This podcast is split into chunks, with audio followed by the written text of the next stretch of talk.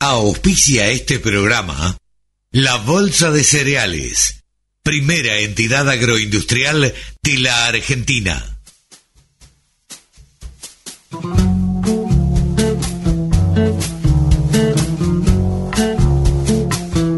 Aquí comienza Nuevos Vientos en el Campo.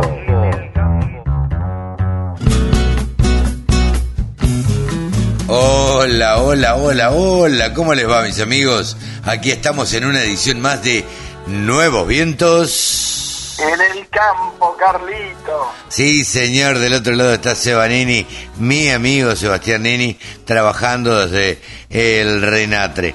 ¿Cómo te va, Cevita? ¿Cómo andas? Estamos muy bien, estamos realmente muy bien, eh, trabajando mucho, tenemos que viajar esta semana que viene, moviéndonos mucho, también preparándonos para Escuadro, para estar presentes ahí. ¿Van a Escuadro? El Renatre va a estar otra vez en Escuadro este año, con presencia, vamos a tratar de, de llevar un poco y contar un poco lo que hacemos, eh, tanto a los trabajadores como a los empleadores. Así que bueno, nada, ahí Ajá. estaremos, y estaremos esperando tanto a los visitantes como a los amigos, este, colegas periodistas para que nos acompañen. Bueno, allí, allí estaremos acompañando como, como corresponde. Pero bueno, digo, la tarea de- del Renatre es bastante conocida, bastante difundida. Digo, no, no, no es que alguien desconozca cuáles son eh, las, las funciones del Renatre, Ah, que las cumplan o no es otra cosa, digo, pero eh, más allá de todo, eh, los productores rurales tienen claro que el Renatre, ¿para qué está el Renatre? ¿Qué función cumple? Creo que sí, creo que es una de las entidades o de los entes, eh, porque vale aclarar que el remate es un ente público, no estatal. eh, Claro. Con coparticipación tanto de las cuatro entidades como de sindicato, la Unión de Trabajadores Rurales y Estibadores, la Unión Argentina de Trabajadores Rurales y. Este, entonces, eh, eh, yo digo siempre que, que- que es una de las pocas que debe haber en la Argentina que es tan federal realmente, porque el concepto de federa- federalidad en la Argentina eh, está medio vilipendiado, ¿no? Medio como que sí, somos re federales, después todo ocurre acá en la capital federal. Sí, claro. Sin embargo, y sin embargo, eh, en el caso del Renatre no, hay realmente 27 delegaciones distribuidas en todo el país, en todas las provincias hay una delegación e incluso en tres provincias hay más de una delegación. Eh, en el caso de Córdoba hay un Córdoba Norte y un Córdoba Sur, en el caso de Santa Fe hay un Santa Fe Norte y un Santa Fe Sur, en el caso de la provincia de Buenos Aires hay una- un Buenos Aires Centro, Buenos Aires Norte y Buenos Aires Sur, por varios motivos, no solamente por una cuestión de... No, porque sería imposible abarcar todo. Sí, pero no solamente por una cuestión de abarcar, sino porque a veces en, en una misma provincia, dependiendo las zonas, las producciones son distintas. El norte de la provincia de Santa Fe es más lechero y el sur es más agrícola. Claro. Eh, por ejemplo, o, o- o, eh, por ejemplo, en el centro de la provincia de Buenos Aires hay un, un compromiso frutícola muchísimo más grande, eh, ¿no? O, o- o el, el trigo es mucho más fuerte al sur. eh, bueno, por eso por esos motivos también se, se apuntan a distintas este, acciones y por eso está dividido eh, la- las delegaciones en- de esta manera. Eh, la verdad que yo creo que en, en el interior se conoce mucho más el trabajo del remate que, eh, que lo que puede ser en lo nacional, a nivel nacional. Sí. Yo creo que hoy por hoy a mucha gente, incluso vinculada al sector a nivel nacional, uno se acerca y le pregunta qué significa Renatre y le puede llegar a decir que la última E, que en realidad es de empleadores, es de estibadores. porque le hacen el linkeo con Nuatre y, y- Claro, ¿no? y- claro. trabajadores y estibadores, trabajadores y empleadores? Eh, y, y- y por ahí incluso eso también lleva a pensar que el Renatre es una oficina en Aguante, que no lo es, es algo es un ente, este, Claro, mucho. separado, ¿no? Sí, eh, yo durante mucho tiempo tuve eh, la idea de que Renatre y Guatre eran eh, entidades eh, hermanas, que sí lo son, pero no tienen nada que ver una con la otra. Sí, una nació de la otra en algún momento, nació la idea de Jerónimo Venegas hace 20 años, 21 ya, eh, pero hoy el Renatre, o desde que nació el Renatre Venegas, lo apuntó a ser un, un ente compartido con las entidades, con lo cual eso ya lo hace absolutamente sui generis, ¿no? Sí, democrático. Eh, no, no, no, se da mucho esto. Yo siempre digo que Venegas es un tipo rarísimo, porque hay quien ha visto alguna vez a un sindicalista caminando la exposición eh, de los empleadores más, más, este, más cajetilla, digamos, más, sí. de, de, todas las distintas líneas de empleadores. Este, a ver, Cevita, digo, a codo con el presidente ya, ya, ¿no? ya lo hemos hablado acá, pero esta, esta idea que tuvo eh, Jerónimo Venegas eh, le valió varios reconocimientos en, en, la OIT, por ejemplo, varios Sí, premios claro. en la OIT, eh, que, que fuera tomado como ejemplo esto de unir a los trabajadores, a los empleadores y al Estado, y digo, no es poca cosa. Y, y a todas las entidades que representan a los trabajadores, no es poca cosa. Sí, sí, totalmente. Totalmente. Esos, esos premios los ha recibido, ha sido siempre este, bien visto de- de- desde todos lados la acción, porque era un sindicalista eh, extraordinario. Pero bueno. Sí, este, sí, sí, sin duda. El, el tipo que ha marcado una época, ¿no? En cuanto al sindicalismo este, rural. Sin duda. Eh, te cuento, eh. Cevita, para hoy tenemos, para que tengas una idea, Alejandra Boletich, no te dice nada, seguila en Twitter. Es una agrónoma, nacida en Las Rosas, vive en Bedia y eh, es directora de una escuela agrotécnica. La claridad que tiene esa mujer, Sí, la verdad yo se las recomiendo para que la, la escuchen. Eh, Javier Lauría habla de ovinos, como siempre nos cuenta todas las eh, exposiciones que hay en el interior del país. Mónica Ortolani, que va a hablar de, a ver, qué es lo que pasa con las estimaciones de lo que se ha sembrado, de lo que se va a cosechar eh, de soja y maíz. Pablo Adriani también analizando mercados, pero ya a un nivel, bueno, eh, internacional, Pablito. Eh, Nati Ariño de la Fundación FADA, donde nosotros hemos compartido algún tiempo también, Cevita. Tenemos alguna foto Hermoso, linda. Hermoso, hermoso evento allá. Tenemos alguna foto linda con el Juan Cagrasa también. Eh, bueno, Nati Ariño nos explica que el 67%, después les cuenta más, ¿no? El 67% de los dólares que ingresan a la Argentina Vienen del campo. O sea, casi 7 dólares de cada 10 que entran vienen del campo. Eh, y después, bueno, se presentó esta semana, a ver, se presentó oficialmente eh, Expo Agro. Eh, estuvimos charlando con la eh, gerente de contenidos o directora de contenidos, Andrea Fiadone, eh, y estuvimos charlando con quienes van a tener mucho que ver, eh, porque van a cumplir un rol bastante importante, que es la gente de John Deere. Así que estuvimos charlando con eh, Luciana Mundani, que es la gerente de marketing eh, de John Deere, y nos cuenta un poquito cuál va a ser y cómo va a ser la presencia de John Deere en, en Expo Agro eh, 2023. Que bueno, eh, va a ser el punto de encuentro y el arranque del año, ¿no? Ah, totalmente, totalmente. Va a ser un exponedor interesantísimo, sobre todo por lo que tiene que ver con la, con, con la política, ¿no? También va a haber mucho movimiento. Y yo creo que sí. Digo, va a haber... hay, pero eh, previo a elecciones nacionales, presidenciales, Claro. va a haber mucho movimiento. Yo creo que sí, yo creo que va a tener una importancia relevante. Eh, por otro lado, eh, convengamos que va a marcar un tiempo, a mí me parece, que va a marcar un tiempo realmente importante teniendo en cuenta, porque le vamos a poder tomar el pulso a cómo están los productores. A ver si están con plata, están sin plata, cómo les fue en la cosecha, si perdieron la cosecha, si eh, cosecharon bien el maíz, si cosecharon bien la soja. eh, ahí le vamos a tomar el pulso. Y en base a eso que le tomemos el pulso, también uno puede de alguna forma predecir el año, digamos, ¿no?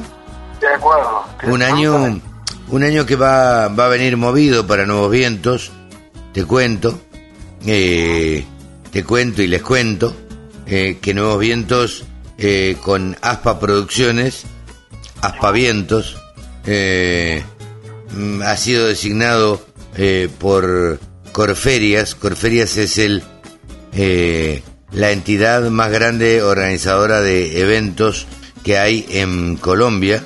Así que nos ha confiado Corferias la representación en la Argentina para llevar empresas argentinas a Colombia. Así que tenemos la representación exclusiva eh, de, de las dos exposiciones más grandes que hay en Colombia.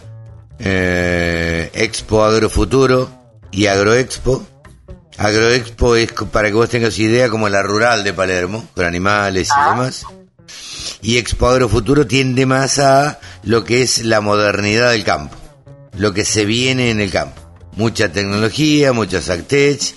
Eh, bueno, eso es Agroexpo, que se hace un año en Bogotá y un año en Medellín.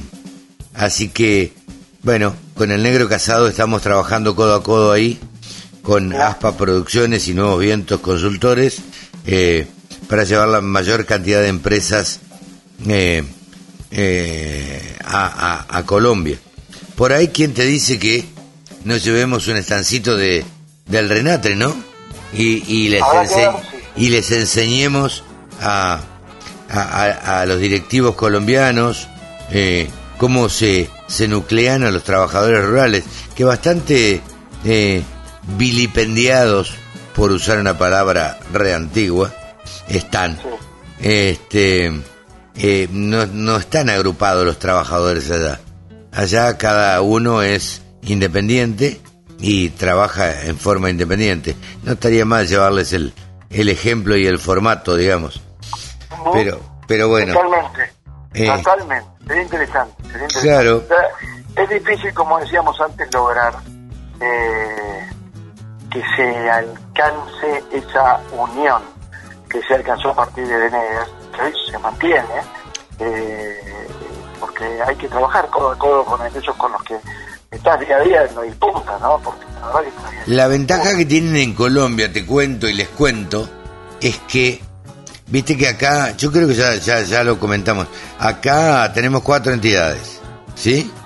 Federación Agraria, pequeños productores, eh, Coninagro, eh, eh, productores cooperativistas y que están nucleados en cooperativas, CRA, que son los, yo diría, ¿cómo los podíamos llamar a los productores nucleados en CRA? ¿Medianos productores?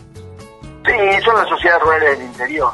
Claro. ¿no? Y, Sociedades rurales del interior. claro, y la Sociedad Rural Argentina, que eran los grandes productores y, y demás. Allá existe una sola entidad que nuclea a todos. Es la SAC, la Sociedad de Agricultores Colombianos, que está formada, la comisión directiva de la SAC, por la federación.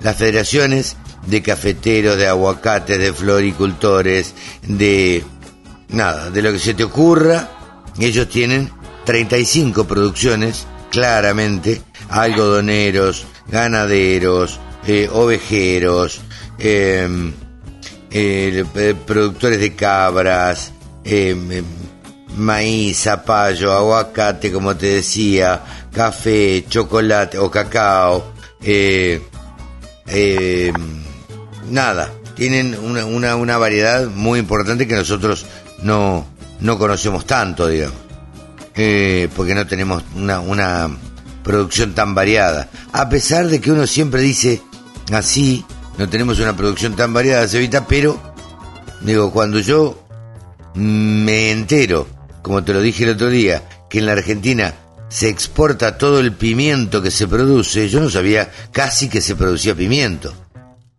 ¿Cuántos saben qué lugar? Bueno, el maní ocupa un- un- una porción importante en Córdoba, pero eh, eh, la chía, por ejemplo, ¿cuánto se produce de chía en la Argentina? Yo no tengo ni idea, sinceramente. Este, y No, no lo sé, pero eh, también es un producto que está creciendo muchísimo. Porque también yo creo que tiene que ver la relación con el, con el consumo. Probablemente vos decís, bueno, el aguacate, el, el, eh, que se, es el Cacao. nuestra, ¿verdad? este, o el cacao, seguramente en algún lugar de Argentina hay producción, bueno, de hecho hay producción de palta, pero ¿cuánto hace que la palta ahora se puso de moda como se, nosotros estamos comiendo palta prácticamente como los chilenos? Y, hace, digamos, en desayunos, en, y, hace 20 años no se comía tanta palta. Allá se come, en Colombia se come en el desayuno con sal y un poquito de aceite de oliva. Sí, sí, correcto, correcto. Eh, pero bueno, todas esas cosas eh, eh, de a poquito cambian la, forma de consumo de los pueblos y llevan a que las producciones sean más tenidas en cuenta y a producir más. Pero estoy seguro que en el país nosotros producimos algunos productos, como bien decís vos, el tema de los pimientos, que, que ni sabemos que estamos produciendo porque no los consumimos nosotros, los producimos para otros países. Totalmente, totalmente. Pero bueno, Cevita, eh, charlamos un rato como siempre. Eh, nos encanta charlar y, lo disfrutamos mucho. Cevita, ¿arrancamos con el programa? Sí, señor. Bien, adelante, arrancamos.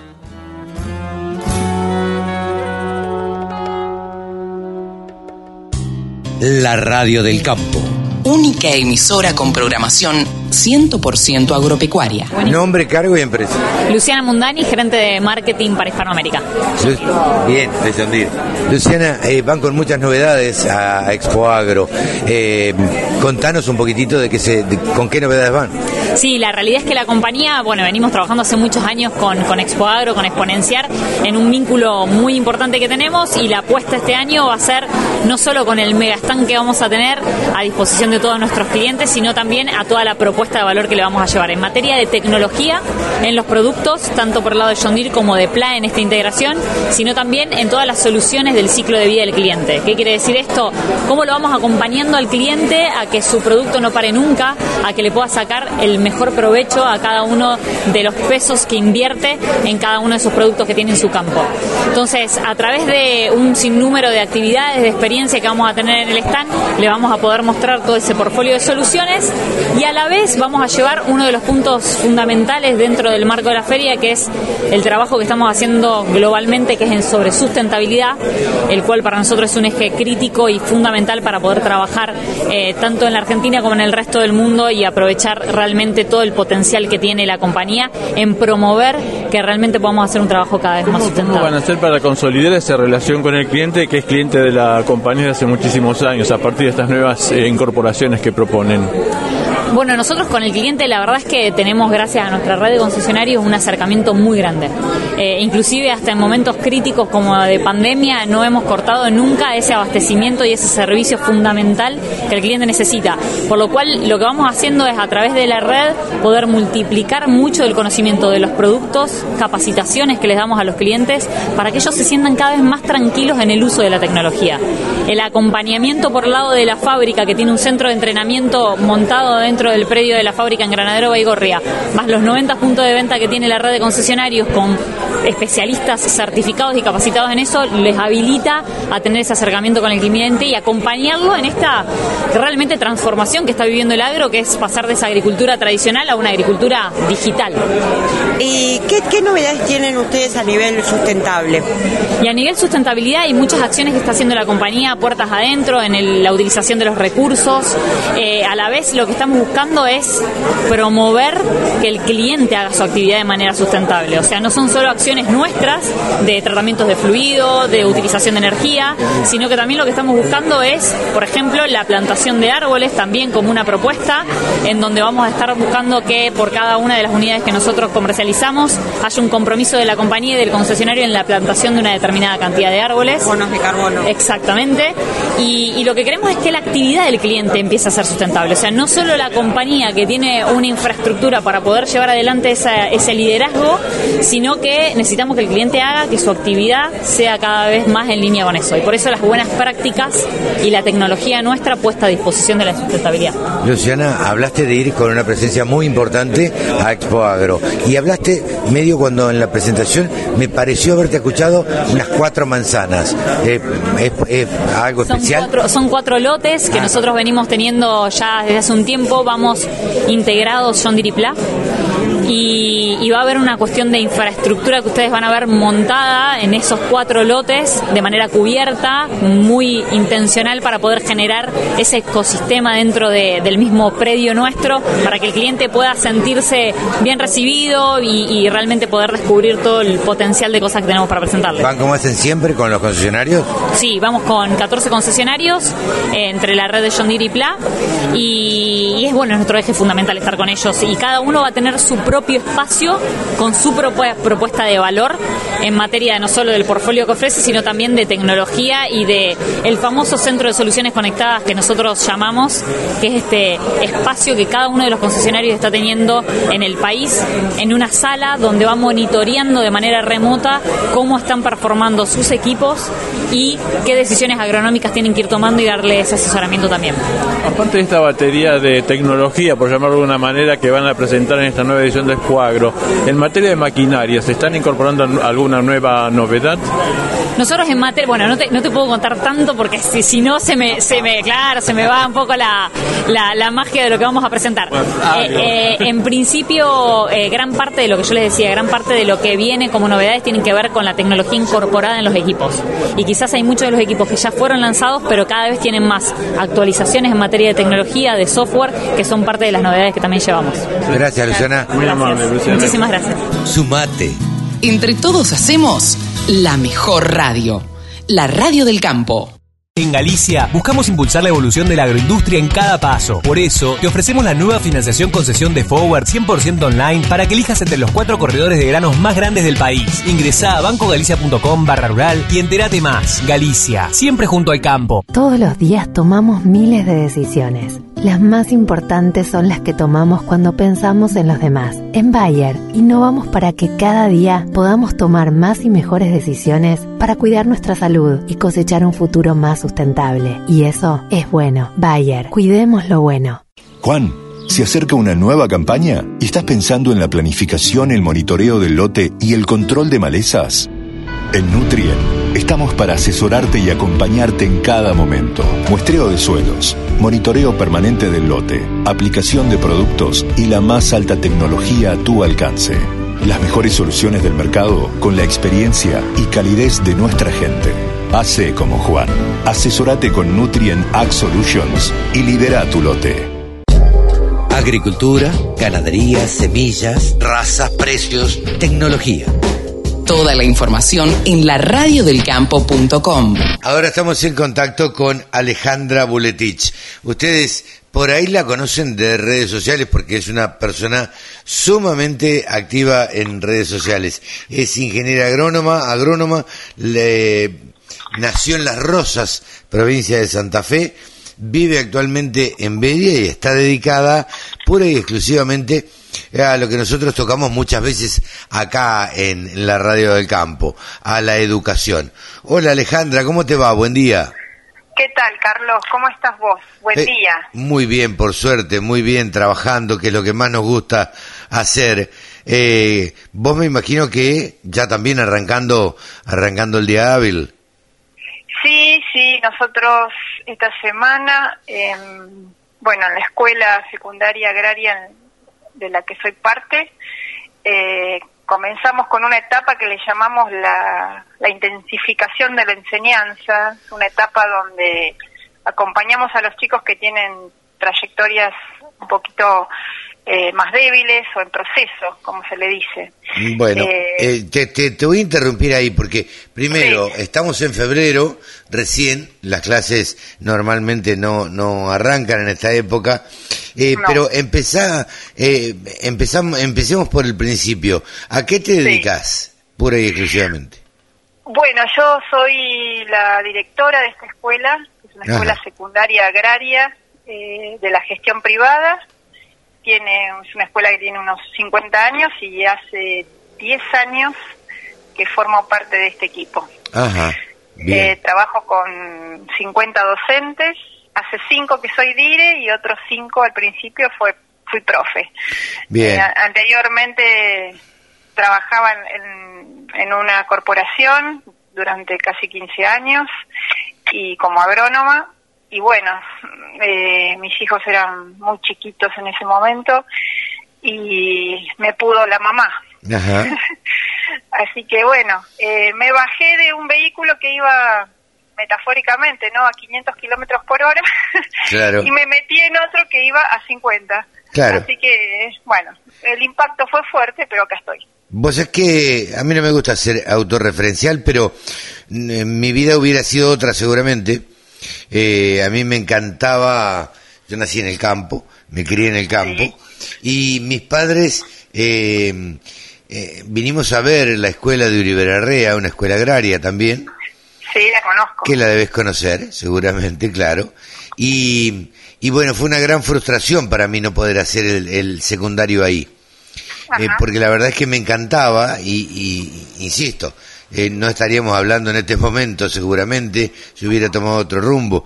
Eh, pero bueno, después la vida me llevó y me llevó a hacer el secundario en Maipú y, y bueno, y después el servicio militar y después las carreras que hice cuando me vine a vivir acá a Buenos Aires. Contame cómo es eh, tu vida normal en, en Bedia.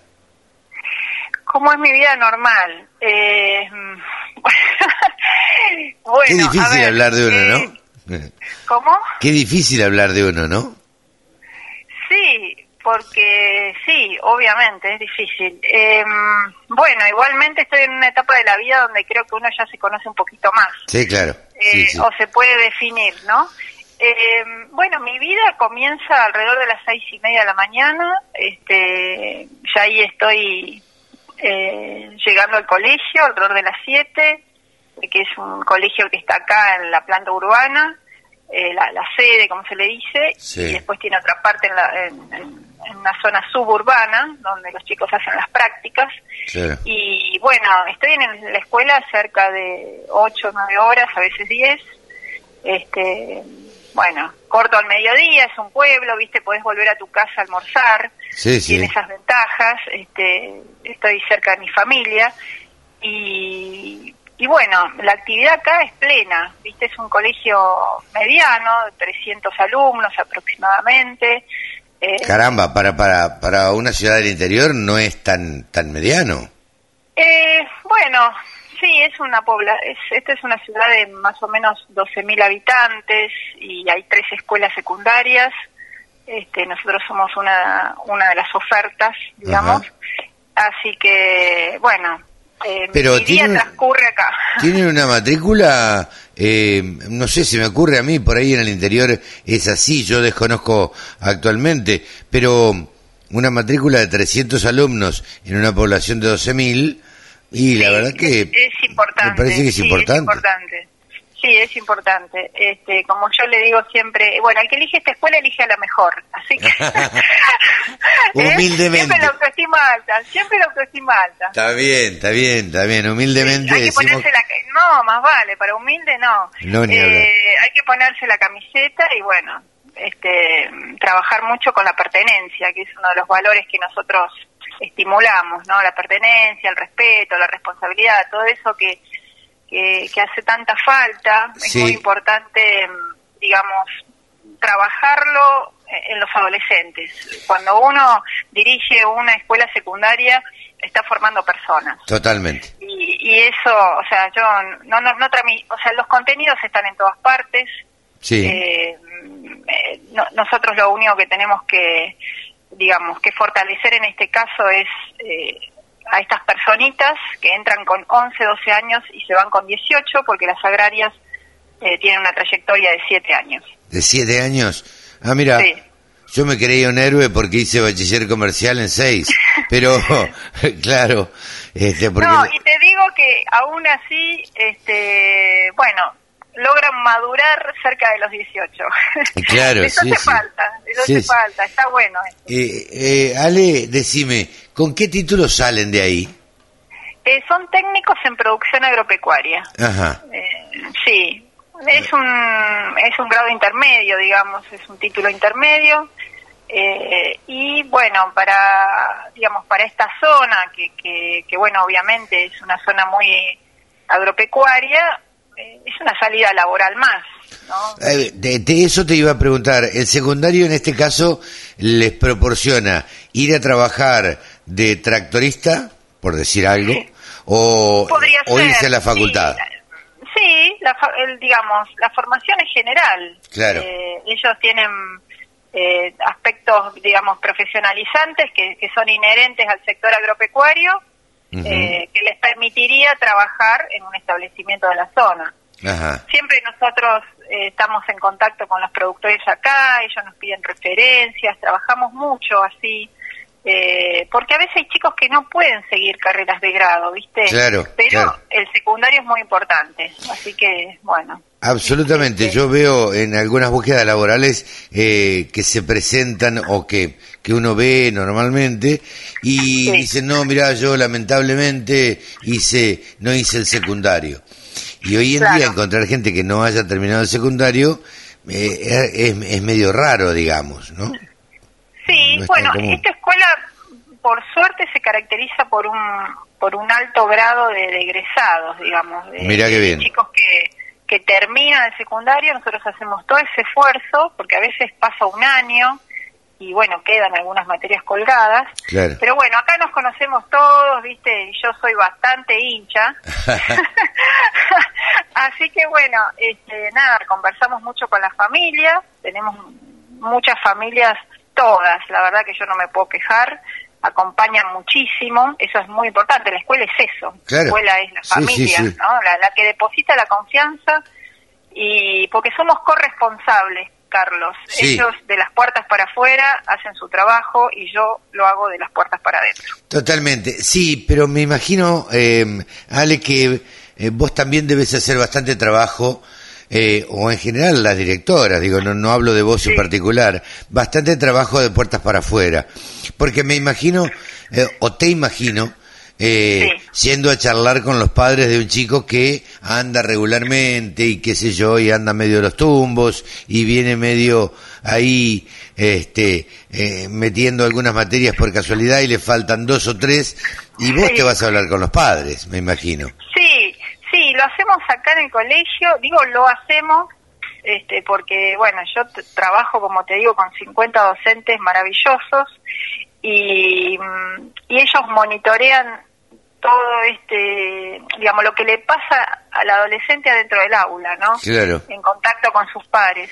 Y cuando nosotros nos damos cuenta que hay algo que, que los debilitó o que están un poquito más desorientados o que o que aflojaron la marcha, bueno, y ahí hablamos con la familia y nos entendemos y acompañamos. No dejamos de ser exigentes, Claro. eh, no dejamos de cumplir con las normas, ni, ni, ni con el estudio, ni con lo que hay que hacer, porque la materia la tienen que estudiar y aprobar. Sí, claro, sí, sí, sí. Este, y Eh, bueno, Alejandra, ¿es un colegio público o privado o mixto? es un colegio privado. Privado. de gestión privada, pero no cobra matrícula, eh, ni arancel. Eso es un, Ajá. esto un- es un tema y nosotros estamos subvencionados este, sueldos nada más por el Estado. Después Ajá. el resto del mantenimiento de la escuela lo hacen los propietarios. Ah, mira. Ajá.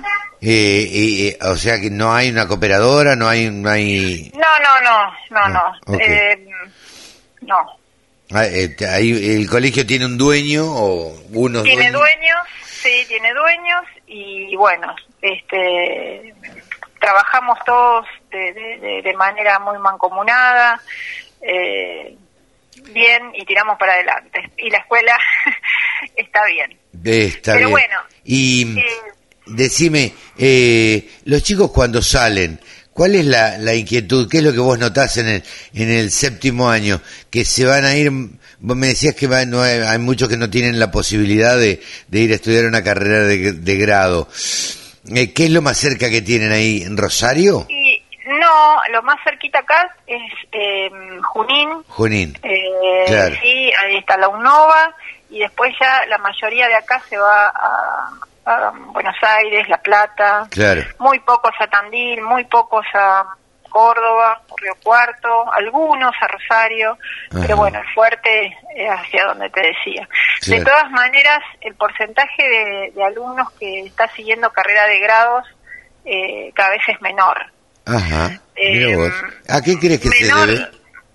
Mira, ir se van, pero hay un porcentaje, digamos, ahí es donde se contrarresta, que es el que se vuelve. Ah, mira. Y se vuelve por distintos motivos, ¿no? Muchas veces el desarraigo, mm, lo económico, eh, no porque queden frustrados académicamente, porque la verdad en ese sentido eh, sabemos que, les va bien, pero bueno, hay muchísimos otros factores que ya no son inherentes a la formación de la secundaria, digamos. Claro, claro. En otra época yo me acuerdo eh, que la mayoría de lo que nos íbamos no volvíamos. Claro, a los bueno, no- ahora- no, se volvía. Ahora es una es una mezcla, digamos. De todas maneras hay carreras intermedias, hay tecnicaturas en las cercanías y bueno, algunos optan por por otras carreras también. Eh, pero bueno, a veces este, le lleva un tiempo madurar este, que seguir estudiando. ¿no? ¿Crees, eh, ya que te tengo a mano, la pregunta no tiene mucho que ver con la, con la, con, con el fin de la entrevista, pero ¿crees que la pandemia influyó un poco o no? Totalmente. Ah, mira. Sí. Eh, fue, a ver, la pandemia eh, fue un hito importantísimo en la vida de ellos. Eh, yo tuve siete alumnos acá que perdieron familiares directos Uf. y bueno, todavía me emociono. Sí, me imagino, ¿no? Me imagino, me imagino, pero te lo preguntaba porque me parece que la, la presencialidad en el colegio secundario, eh, los chiquitos, chiquitos, por ahí del primario, no sé si lo alcanzaron a percibir, también creo que les afectó, pero el secundario necesita, el, el, el alumno de secundario necesita el contacto, necesita verse, necesita charlar y todo eso, y me parece que fue muy, pero muy, eh, eh, marcó mucho eh, la, la pandemia. Sí, eh, a ver, los alumnos aprenden en la presencialidad. Sí, claro. Eh, la virtualidad, ese aprendizaje, yo me, me animaría a decirte que es en porcentajes. A mí me gusta hablar en números, Sí.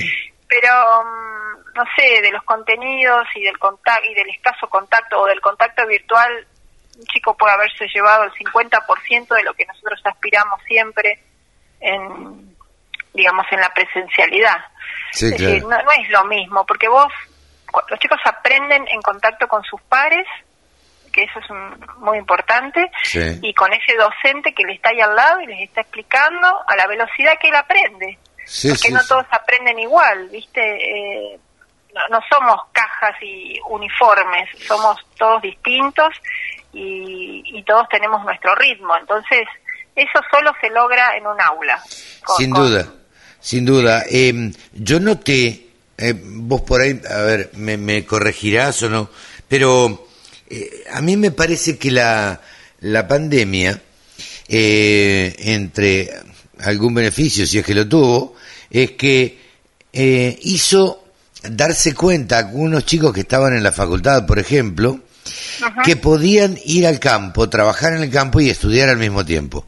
Eh, esto estoy hablando de casos donde estancias o, o- o puestos donde donde hay internet y podían conectarse y podían estar eh, en relación con sus pares. Pero digo, hay, hay muchos chicos que decid- me parece a mí que hay muchos chicos que decidieron en la pandemia, durante la pandemia, volverse al campo, volverse a trabajar en el campo. ¿Vos lo notás esto en un pueblo o no? No, ¿No? yo no, yo yo lo que te podría decir te, te hablo de lo a ver, no sé si decirte la palabra negativa, pero em, de lo que afectó más es que Sí.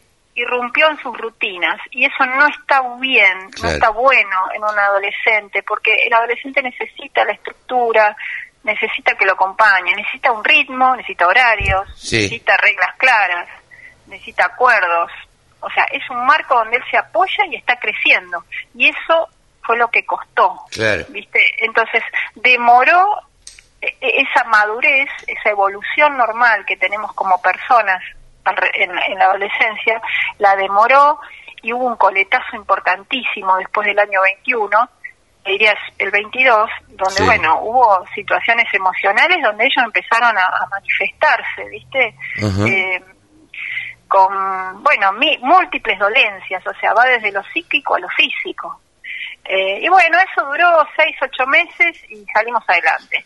Eh, acá lo que vale es, eh, digamos, el adulto que acompañó, la familia, el docente, ¿viste? No perderle. Sí, eh, digo yo, esa, pa- esa palabrita que está de moda ahora, que se usa tanto, viste, que usamos en todos lados, la resiliencia, eh, creo que nos dimos cuenta de lo que era. Sí, sí, puede ser, sí, puede ser, puede ser. Eh, no te deja respirar. Yo, la verdad que bueno, nunca enfermé de COVID eh, y no sé si es porque no bajaba la guardia o porque el bicho me tenía miedo o no sé qué me pasaba. Eh, Pero la verdad que tenía la cabeza tan eh, obsesionada con que todo esto eh, pasara y pasara bien, Sí. que bueno, hay múltiples cosas que uno tiene que hacer durante la pandemia porque los directores eh, de primarias, iniciales, secundarias, estaban, trabajaban junto al sistema de salud. Claro. Y fue durísimo, ¿eh? Sí, fue sí, sí. durísimo porque se requería mucha información. Muchas veces te la piden de manera desordenada, cosa que me molesta terriblemente porque yo soy ordenada. Claro. eh, o somos Es que, ordenados. es que no- como no se sabía nada de, de lo que... No, no se sabía nada. Entonces pero a veces era todo Hay que improvisado. poner un poquito de voluntad. Sí, A veces hay que poner un poquito de voluntad. Y, y esto es importante porque, bueno, era la salud este, de todos. Seguro. De todas maneras, eh, bueno, acá estamos. ¿eh? Eso. Se- eh, lo importante es que seguimos adelante, aparentemente. Sí, la- sí, eh, bien. El virus ya pasó, por lo menos se, Sí. se hizo más livianito. eh, en algunos lados todavía siguen medio complicados. Eh, caso de países El, el asiáticos. carro, el carro ya se movió y Seguro. los melones se acomodaron. Seguro, y, ya no hay vuelta atrás, digamos, ya no, ya No, ahora no, no, nos vacunaremos eh, o no, o, o- o lo Sí, sí, pasaremos. hay que vacunarse, hay Sí. que vacunarse, este, por supuesto. Eso es así, esto es un virus, fue una pandemia. eh, hay que respetar ese calendario y ser honesto y dejarse de, de- a ver, de, no- de- de ponerse de opinólogos. Acá Sí, los no. que saben son los médicos. Totalmente. Sí, sí, sí. Y bueno, y es la salud. Totalmente, eso que es lo más importante. Eh, Ale, yo te agradezco muchísimo este, este diálogo con la Radio del Campo. Nosotros tratamos de, eh, te lo decía el otro día por privado, eh, de, de charlar eh, todos los sábados con eh, una docente o una productora agropecuaria o, bueno, para que nos cuente un poco le- la, la historia de vida, la, la forma en que viven y qué es lo que qué es lo que hacen. Yo te deseo mucho éxito, te deseo que sigas siendo tan activa en, en Twitter, eh, eh, eh, porque la verdad, No tanto. Vos sabés que me aburro a veces de eso, Sí. me, me aburro, porque tiene etapas donde hay cosas que no me gustan, entonces me aburro. Yo soy Sí, de, aburrirme fácil. bueno, pero, Pero- yo digo, pero a bueno. veces hay que transmitir las cosas a través de las redes, No, porque obvio, la, uso la plataforma para transmitir lo que me pasó, Claro. por eso que yo te conocí. contar Este, experiencias, ¿Cómo? Perdón. contar experiencias. Sí, sí, tal cual. Eh, para eso la utilizo. Sí, Este, sí, sí. Pero bueno, yo te agradezco muchísimo el contacto. Invito a todos los que escuchen en este momento a involucrarse en la educación. Totalmente. La educación empieza por casa. Sí. Todos tenemos una institución cerca eh, de donde vivimos y nada, hay que meterse. Con lo poco que uno sabe, eh, hay que meterse porque de eso se trata y, y es tu granito de arena. ¿m? Es el aporte Eh, que uno que uno puede hacer es eh, lo que uno puede dejar para el futuro. Porque yo creo que en esta vida uno ha venido tal vez a, a, Venís a cumplir a- alguna a cum- misión. a cumplir una misión, a, tratar de trascender. Y algo hay que dejar, eh, o hay que tratar de dejar. Y bueno, uno, eh, desde cada uno, desde su lugar, trata de ayudar como, como puede, como, como le sale, como, como se involucra en ese momento. Ale, muchísimas gracias y desde ya a disposición la Radio del Campo para lo que Dale. necesiten. Dale, bueno, un abrazo para todos ustedes y bueno, gracias por tenernos en cuenta. Ha sido Alejandra Buletich aquí en los micrófonos de la Radio del Campo. Ella es ingeniera agrónoma, es de Las Rosas, trabaja en Bedia y se dedica a la educación. Es directora de un colegio allá en Bedia. Muchas gracias y estamos muy contentos de haber charlado contigo, Alejandra. Un abrazo. Sumate. Entre todos hacemos la mejor radio, la radio del campo. Este verano, vayas donde vayas, disfrútalo a pleno con la mejor carne del mundo, carne argentina. Encontrá las mejores recetas en www.carneargentina.org.ar. ¿Querés que tu cultivo crezca sano y fuerte? Bioestimula y triunfarás. Aplicá Smartfoil, el bioestimulante 100% orgánico. 12 años de resultados ganadores. Más de 3 millones de hectáreas tratadas. Smartfoil, crecimiento inteligente. Comercializa y distribuye ALZ Agro. Ahora podés tener banda ancha satelital en tu campo o casa. Llegó Orbit, la empresa de internet satelital más grande de la Argentina, que ofrece planes de hasta 50 megas para que disfrutes de todo lo que podés hacer con Internet con la mejor velocidad y sin preocuparte por costos extras. Llámanos ahora al 0800 22 00 142 y obtener un descuento del 50% en el costo de instalación y hasta un 20% en el abono del servicio. Orbit el espacio nos une. A 300 metros, gire a la izquierda. Hoy es más simple orientarse en el campo. Y ahora suba la pendiente de 45 grados. Pero el camino hay que recorrerlo igual.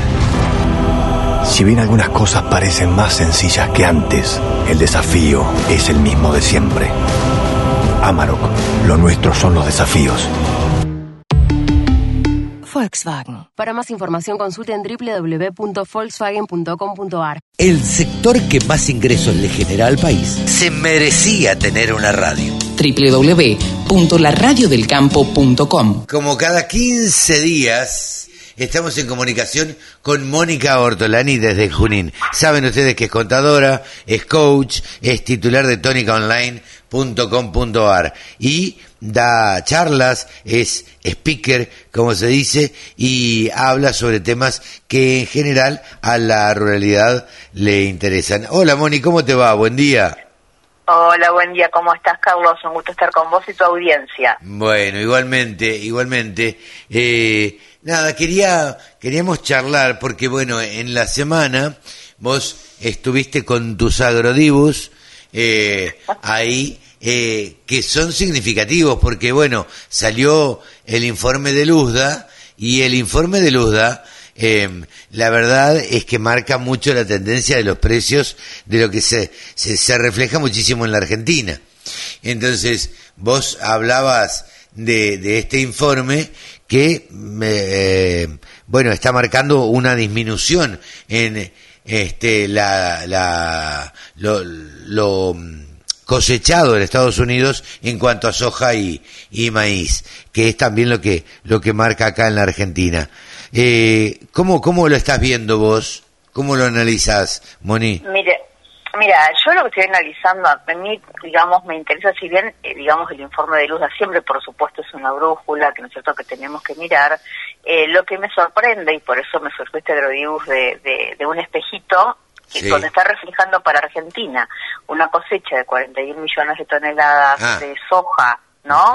Y 47 millones de maíz, ¿no? O sea, esto es lo que refleja el informe de Luzpa para Argentina. Y, y me parece totalmente optimista, muy optimista. O sea, Sí, si bien, teniendo en cuenta eh, la, la sequía, digamos que bastante optimista.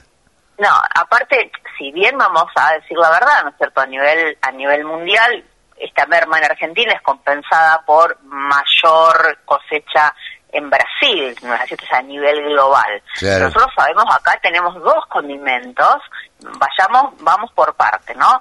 Primero, te, te soy sincera viendo fotos que, que me comparten clientes eh, productores donde vos ves que la soja, a lo mejor vos de afuera la ves, uy, mejoró con la lluvia, está verde, eh, tiene flores, pero cuando ven una planta tiene muy poca vaina. Claro, tienen pocas ¿Esto qué chauchas. Bueno, eh, y, y más allá de las hectáreas, también sabés que eh, nací en Vigán y, y viajo muy seguido a la zona y la verdad que eh, tanto en soja como en maíz se, se- y más en zona núcleo eh, la pérdida es eh, monstruosa. Yo me animo a decir eh, y que lo escribí en un Twitter.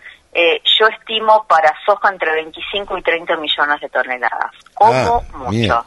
Claro. como mucho. Ojalá me equivoque, pero Sí, viendo los, eh, digamos, fotos de caídas de producción en Santa Fe y, y en Entre Ríos no la compensás tan fácil con mayores lluvias en noroeste o Chaco o mm, en, eh, oeste de provincia de Buenos Aires que por ahí bueno ha llovido ha llovido mejor no Claro, entonces claro. eh, yo lo que veo que tenemos siempre muchísima información eh, digo vivimos en una in- una selva de información y en un desierto de decisiones y yo lo que veo es que esta sequía que se va a ver reflejada en los bolsillos muchos estiman eh, 10 mil, 12 mil millones de dólares menos para la economía.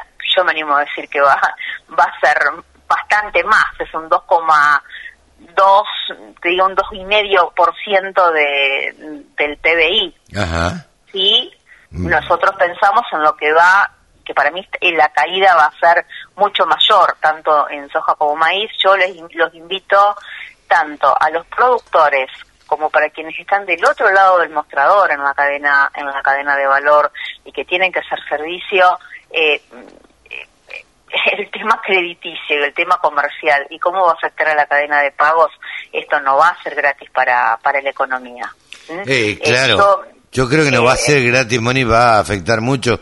Ahora, un dos y pico por ciento es un montón. es, es mucho dinero, eh, o sea, estimar, de, con- de acuerdo a las estimaciones de la Bolsa de Comercio de Rosario, estima un 2,2%, pero en mi opinión, eh, cuando hizo este cálculo, estimaba eh, 37,5 millones de toneladas. Allá se ajustó a 34,5 y mi opinión aún sigue siendo optimista. Aún sigue siendo optimista. Sí, sí, sí. Entonces, em, eh, tenemos que considerar que el productor, eh, además, en esta campaña, que no tiene los pintales, ha pagado los insumos entre un 30 y un 50% más caro de lo que lo venía pagando la campaña anterior. Con lo Claro. cual, el, el- el quebranto es mucho mayor eh, y se van a tener que sentar a renegociar con quienes tengan deuda, con eh, también, digamos, cooperativas, acopios, quienes hayan provisto esos insumos, también tendrán que analizar muy bien cómo van a refinanciar. Eh, y yo lo que veo es que como que el productor está solo, eh, haciendo gestiones, no sé, para, para los bancos, eh, eh, incluso todas estas normas eh, que teóricamente es para el alivio al productor, están muy lejos, son totalmente insuficientes, porque a mí que Banco Provincia, Banco Nación me prorrogue la, la cuota, bien, bárbaro, aplaudo. Ahora, tenemos un montón de productores que no están endeudados solamente con Banco Nación y Banco Provincia. No, este, claro. es un tema de, este es un tema de toda la banca. Ahora, solamente los productores, y, y te digo, y desde entidades como Carfe, por ejemplo, con Sara Gardiol, eh, que realmente están trabajando con el gobernador, y bueno, esto quieren llevar este planteo a toda la banca y con eh, más plazo, porque una pérdida semejante, que ya venir por la tercera, porque acá tenemos que ver que tanto las cooperativas, acopios, por ahí a lo mejor el trigo de hace dos campañas todavía no se lo terminaron de pagar los productores, y los productores tienen que sembrar, que hay que seguir, ¿y qué vamos a hacer para la próxima campaña? Entonces, todo lo que tiene que ver con las condiciones comerciales, crediticias, eh, y todos vamos a tener que ceder en algo, todos.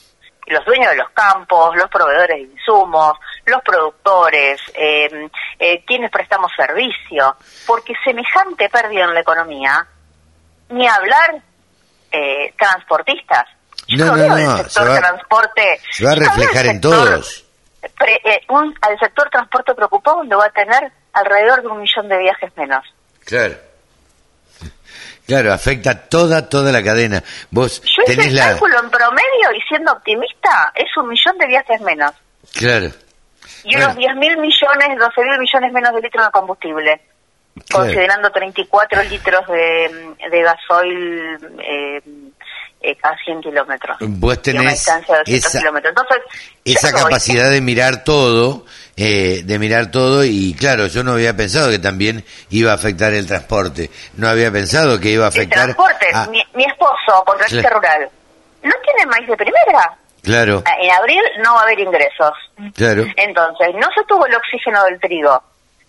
Quienes refinanciaron, te digo, muchas deudas del trigo a la gruesa y la gruesa tampoco va a estar. Y no Claro. van a poder cumplir. Sí, Ahora, sí, como sí. tengan que volver a sembrar para poder cumplir la deuda anterior, ¿qué van a hacer? Entonces acá, si no se unen todos los eslabones de la cadena para comprender la gravedad de la situación. Eh, eh, realmente esto en qué va a terminar en mercados cada vez más concentrados, porque van a, ¿qué van a hacer los productores y van a terminar alquilando? ¿A quién? A grandes grupos. Y los grandes grupos, ¿quién eligen? A los exportadores. Entonces, si acá queremos hacer sostenibles los negocios, todos en algo, vamos a tener que ceder en algo. Resignar algo. Y resignar algo. Los bancos, en cuanto a sus plazos y sus tasas, eh, quienes financian al sector, ojo, también voy a ser sincera, hay muchos productores que han venido trabajando bien, que han venido trabajando financieramente bien y productivamente bien, y aún con la sequía los deja bien parados. Entonces creo que también estas campañas desnudan a quienes trabajan bien, a quienes no trabajan bien, y todos van a ser más selectivos en sus carteras de clientes. Sí, sí, y sí. ni hablar, algo que no hablamos, porque también eh, ahora va productivo, vamos a la parte a la parte precio, con mercados que están totalmente invertidos porque está el eh, siempre sobrevolando el, el fantasma de mm, eh, el fantasma de, un nuevo dólar soja y vos hoy tenés eh, una una soja a mayo a mayo 23 a 376 dólares, ¿no? Y, y, hoy la tenés disponible a 450. Vos mirá semejante inverso que tenés. Sí, sí, sí. Y en julio la tenés otra vez a 397. O sea, eh, y en noviembre 409. El paso entre, entre mayo y noviembre nunca estuvo tan alto como ahora. ¿Y ¿A qué te crees que se debe eso? ¿Cómo? ¿A qué te crees que se debe esa brecha tan amplia? y, lo bajan en dólares, porque si hay un nuevo dólar soja, imagínate cuánto van a tener que pagar los exportadores en pesos. Claro. Yo no te digo que va a existir, pero al estar el fantasma sobrevolando, por eso tenés que bajar tanto a mayo la soja. Claro. Claro, claro, claro. Y después vuelve a repuntar eh, bastante a, a, julio y, noviembre. Si va a estar o no va a estar, no lo sabemos, pero esto rompe los mercados. Porque ante mercados intervenidos, esto hace que ya también los mercados de futuros empiezan a dejar de ser brújula. Entonces, yo lo que veo ya el productor, eh, eh, ves el informe de Luda y no refleja la realidad. Eh, ves los mercados de futuros y, y, también están contaminados por estos fantasmas. Entonces, la invitación es que pongan la lupa más en su negocio, que eh, miren más sus flujos de fondos y quienes están del otro lado del mostrador, ya sea como arrendadores, como, eh, digamos, de los dueños de los campos, eh, sí, los vendedores de insumos. los bancos, los proveedores de insumos, y bueno, y todos quienes somos servicios, todos vamos a tener que replantearnos las condiciones comerciales y crediticias porque ahí va a estar la diferencia. Claro, ahí va a estar la, la diferencia. Yo creo que eh, en Expo Agro esto se va a ver, eh, va a ver, o por lo menos se va a ver qué actitud toman los bancos, eh, que son los que mm, normalmente financian, eh, y se va a ver un poco también la actitud de del productor, ¿no? Sí, lo, lo los bancos hoy están financiando principalmente al Estado hoy, en, el volumen de préstamos al sector privado, eh, según la moneda, entre un 20 y un 30%. Entonces vos estás depositando dinero para que para que se den vuelta y le presten más al Estado que al sector privado. Sí, claro, claro. Entonces los bancos muchas veces no están cuando tienen que estar. Hoy quien más está financiando al productor es la cadena comercial. Claro. Entonces la cadena comercial no sirve solamente apretar el al productor, también va a tener que ver cómo hace, cómo selecciona, también para hacer eh, sostenibles los negocios. Sí, sí, sí. Porque yo no creo que a, ninguna, a, ningún proveedor de insumos le interese quedarse con el campo de ningún cliente. No, no, no, más vale. Esto es como los bancos. Los bancos no son inmobiliarias, digo yo siempre, pero bueno. Exactamente. Entonces, bueno, creo que mm, van a tener que revisar qué casas van a cobrar, cómo van a refinanciar, en condiciones que realmente puedan ser cumplibles. Sí, sí. Sí, sí. Mónica, clarísima como siempre. Nos despedimos hasta, hasta la semana que viene, ¿te parece? Dale, con mucho gusto, Carlos. Te mando un gran, gran abrazo, saludos para todos y a disposición para lo que eh, lo que necesiten. Me siguen en redes y estoy compartiendo algunos comentarios. Así es, arroba Hortolani Mónica, la pueden encontrar en Twitter, la pueden encontrar en Instagram y si no, van a la computadora, ponen tonicaonline.com.ar y ahí pueden seguir todas las columnas de Mónica. Moni, un beso grande, saludos y muchas gracias. Gracias a vos, Carlos. Un gran, gran abrazo. Gracias por tu llamado. 24 horas con contenidos del agro. Llegó la radio del campo.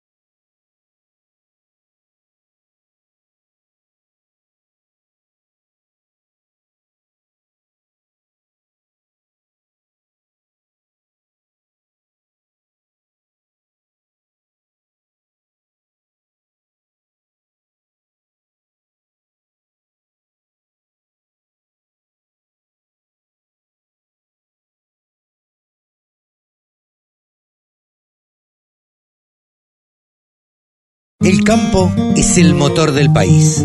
Prende ese motor. Prendete a la radio del campo. Andrea Fiadone ya pasó por Expo Agro, ya tuvo su experiencia, trabajó un montón de años y ahora ha vuelto, la tenemos de nuevo dentro del staff de Expo Agro. ¿Cómo te va, Andrea? Y siempre se vuelve al primer Siempre amor, ¿no? ¿Cómo te va, Carlos? ¿Cómo te va? Muy bien, gracias. Yo Eh, feliz, yo feliz. Contenta, verdad, se sí, te notó en la presentación Sí, sí, que estabas feliz. desbordada, contenta, estabas eh, alegre. A ver, ¿para qué te incorporaste? ¿Cuáles son las cosas que venís a aportarle a este nuevo Expo Agro? Yo hago lo que hice durante todos estos años, que es, eh, digamos, eh, a organizar el contenido de la feria. Porque no, no, lo, no lo puedo crear porque ya está. O sea, la feria está llena de contenidos que traen las empresas, que traen los visitantes, que traen las personalidades. Yo lo que hago es tratar de organizarlo para que todo el mundo lo pueda apreciar eh, en el mundo de actividades que hay dentro de la feria. Así que, bueno, como te decía, este año ampliamos la oferta de auditorios, eh, traemos charlas de los temas que nos parecen a nosotros y que creo que compartimos la idea, que son clima y economía, Claro. que están en la cabeza, Sí, sí, sí. no solo de los productores, de los Y en contratistas. un año no. electoral Claro, también. Un año obviamente. electoral. Tratamos de que eso sea diverso, es decir, que haya distintas posturas, que no sea una postura única en las charlas. Creo que eso es importante también. Y, y la tecnología, que en el tecnódromo estamos intentando cambiar la forma en que se hacen las dinámicas, darle comodidad al público para que esté sentado viéndolo debajo de una media sombra, televisarlo vía streaming para los que no pudieron ir lo puedan ver. Es decir, estamos haciendo un trabajo muy importante que quizás no se pueda ver todo en esta edición, pero que lo arrancamos y lo, lo vamos a seguir profundizando de ahora en más. Así que, ¿cómo no va a estar feliz? Es un lugar de encuentro, Sí, sí. te encontrás con amigos, te encontrás con eh, gente de negocios. Eh, Pueblo es única, por eso. No, no, no, eh, sí, eh, esto sin duda. Ahora, hablaste de recorrer, hablaste de la muestra y de todo. Entonces es que a mí me queda la sensación, y lo charlamos con colegas y con público en general, que cuatro días es poco. En cuatro días no alcanzás a recorrerla toda, absolutamente toda, no podés. Y uno si quiere ir a ver todas las charlas o escuchar las charlas, las ponencias que hay y demás, mucho menos, porque la verdad que ahí se pierde. Entonces uno tiene que optar por elegir. Mira, no se puede, no podemos nosotros. que la organizamos, no la podemos recorrer. Si vas de visita, no la podés terminar de recorrer. Yo creo que sí, que deberían ser más días, también estoy de acuerdo con vos, pero esto es una opinión personal, no es una opinión de- a, a nivel empresa. Bueno, ya va a venir. Pero yo lo que sugiero a los visitantes y a ustedes es que se armen una agenda, porque las Sí, claro. actividades están superpuestas. O sea, tenés a la misma hora, y es imposible que no sea así por la gran cantidad de cosas que hay. A la misma hora tenés una actividad muy buena en ganadería, una charla en un auditorio que está a 800 mil metros y tenés Sí, una función del tecnódromo en el campo. tecnódromo, claro. Y no podés estar en tres lugares. Y cada una dura una hora y pico. Entonces, tenés que tener en claro cuáles son las que se repiten todos los días, que la podés ir a ver cualquiera de los días a esa hora y armarte una buena agenda. Y a los visitantes también, porque si no, eh, no van a llegar a, a recorrerla. Y algunos pueden venir dos o tres días y otros no, tienen un solo día. Entonces, Totalmente. Pero muchos. Vos sabés que noto que muchos productores agropecuarios que van a cosas puntuales se llevan un mapa marcado y dicen, bueno, quiero ir a John Deere, a Pla, o a, no está en el mismo lugar, eh, John Deere, eh, Apache y Nidera. Entonces van a esos tres lugares y lo que les queda en el camino lo ven y lo demás no, no lo recorren. Eso es lo mejor. Yo sugiero, nosotros publicamos las agendas eh, un tiempito antes de la feria y durante la feria lo que va a pasar en el día. Y yo creo que antes de ir a la feria es sumamente importante eh, ver esas agendas y marcar a dónde quiero Sí, ir. sí, sí. Este, pues si no es imposible. Pero eso habla de la riqueza y de la variedad que tenemos. O sea, ¿en qué feria, en qué lugar del mundo te pasa eso? No, no, no. Solo en Expo Agro, porque yo no he recorrido otras ferias, pero me han contado y son bastante más eh, sencillas, digamos, en ese sentido.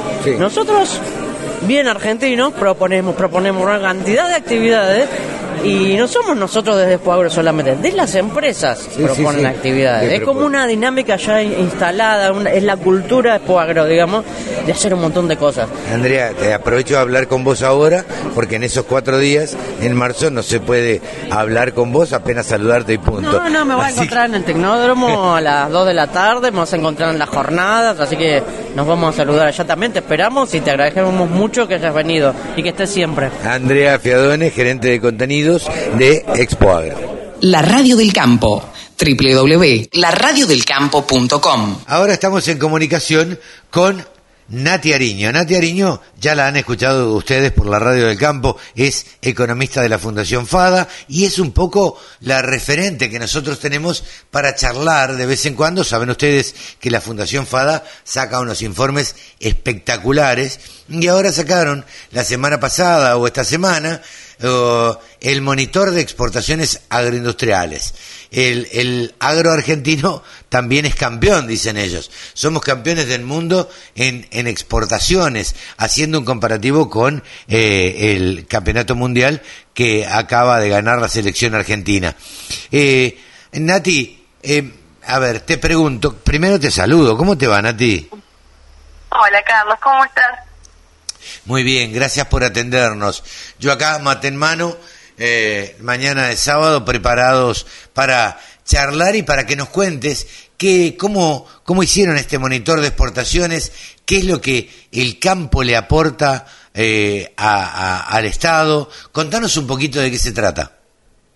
Bueno, el monitor de exportaciones agroindustriales es un trabajo que elaboramos dos veces al año, ¿sí? semestralmente, y lo que hace es reunir todos los principales datos en torno a las exportaciones agroindustriales, los aportes que tiene y el potencial que tienen, eh, bueno, las exportaciones que tienen su origen en el campo, ¿verdad? Claro. Y en este sentido, bueno, hacemos un análisis sobre 20 cadenas agroindustriales. La el principal resultado que obtuvimos es que en el año 2022 hubo un récord de exportaciones agroindustriales por casi 60 mil millones de dólares. Ajá. ¿Esto qué quiere decir? Que del total de las exportaciones de Argentina, las exportaciones agroindustriales representaron el 67%. Podríamos decir que de cada 7 dólares que ingresan al país en concepto de exportaciones, 7 cada 10 dólares que ingresan provienen de la agroindustria. A ver, eh, para dejarlo claro, Nati, eh, el campo es quien mayor ingresos de dólares le produce al Estado. Así es. De hecho, cuando se analizan los rubros de Sí. toda la economía y vemos el saldo de, de la cuenta comercial, vemos que solamente tres rubros son los que eh, tienen un superávit. Es decir, es más, los que ingresan de divisas por exportación que lo que usan por importaciones, ¿verdad? Y en ese sentido tenemos el transporte, la minería y la agroindustria, que la agroindustria es la principal, que de hecho tiene un saldo de unos 49 mil millones eh, de dólares. Un saldo a, fa- que a favor de la Argentina. a favor de la Argentina, así es.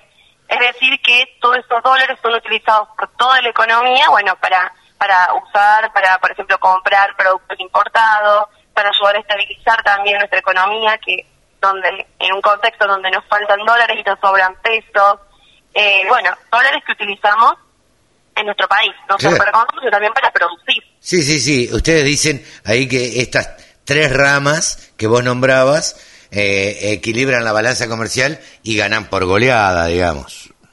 Así es, porque el resto de de, de los rubros son deficitarios en el sentido de que consumen más dólares de los que generan. Por ejemplo, te podría decir el textil, eh, metales, maquinaria, electrónica, etcétera, entre otros rubros. Entonces, por eso es tan importante.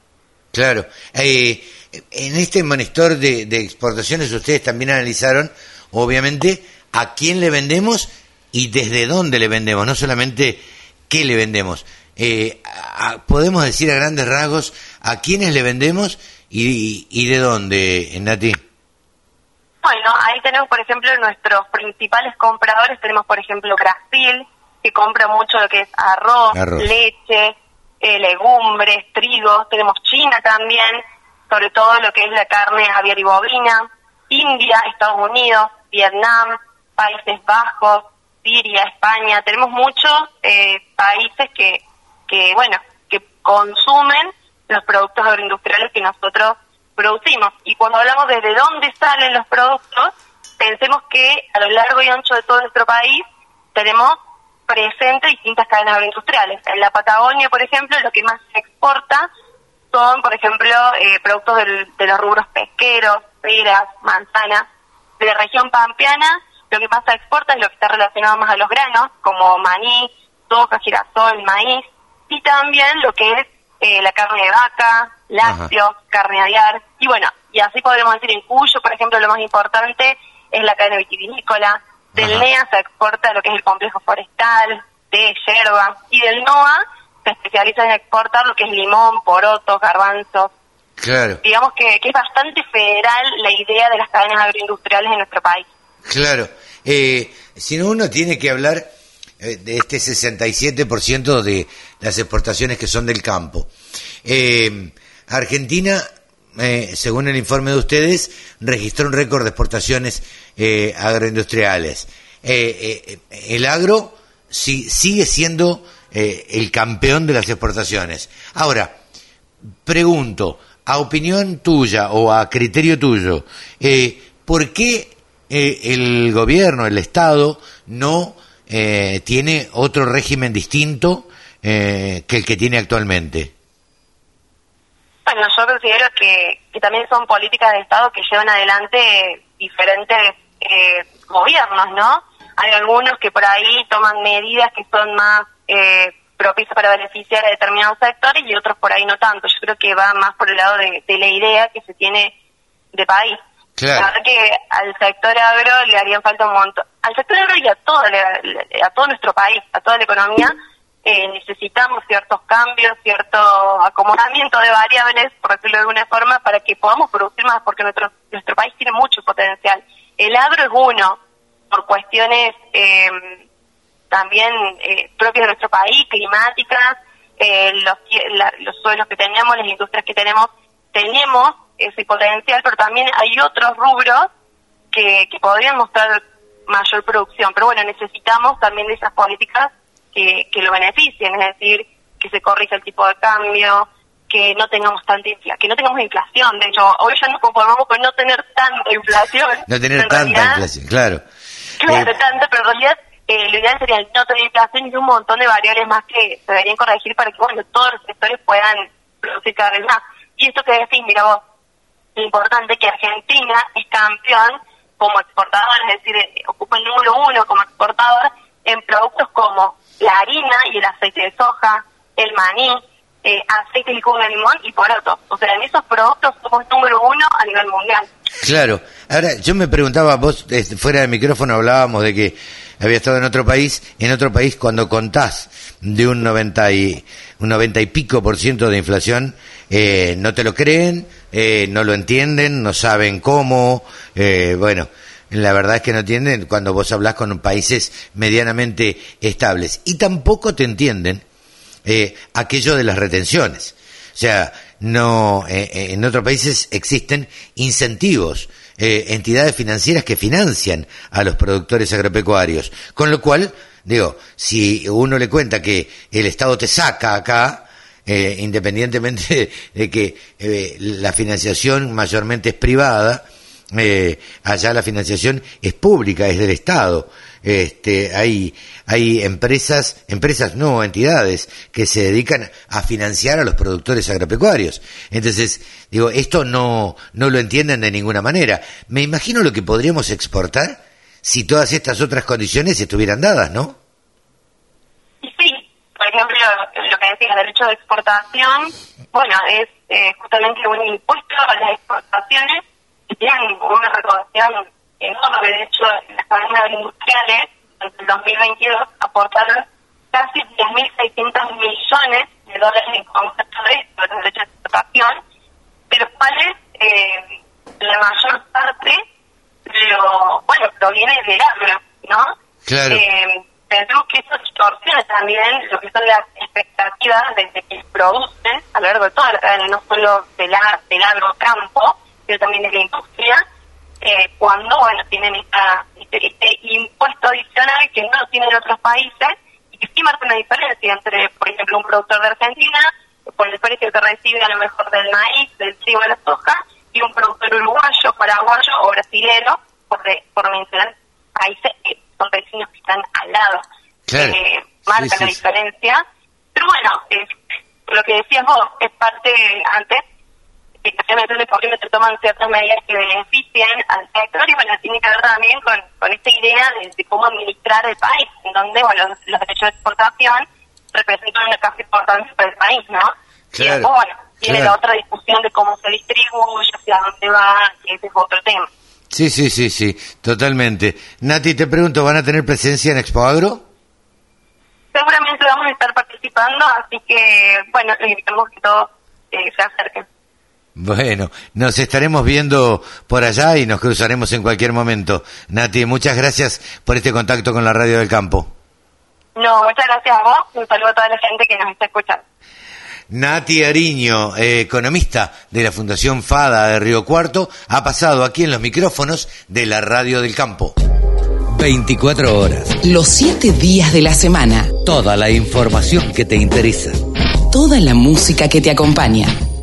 Mejore la productividad y desarrollo de sus animales. Cría y recría Olivit SE. Más carne, más leche, más lana, mayor fertilidad. Olivit SE. Mejores terneros, corderos y lechones con Olivit SE de Agrofarma. Lo primero es acompañarte siempre. Por eso la segunda seguro se extendió el tiempo de cobertura. Si sembraste maíz, tenés dos meses de protección contra granizo, más incendio de cultivo. Solicita tu cotización en granizo4x4.com.ar. Asegura tu campo con la segunda, donde lo primero sos vos. Superintendencia de Seguros de la Nación. Órgano de control 0800 666 8400 www.ssn.gov.ar. Número de inscripción 0317.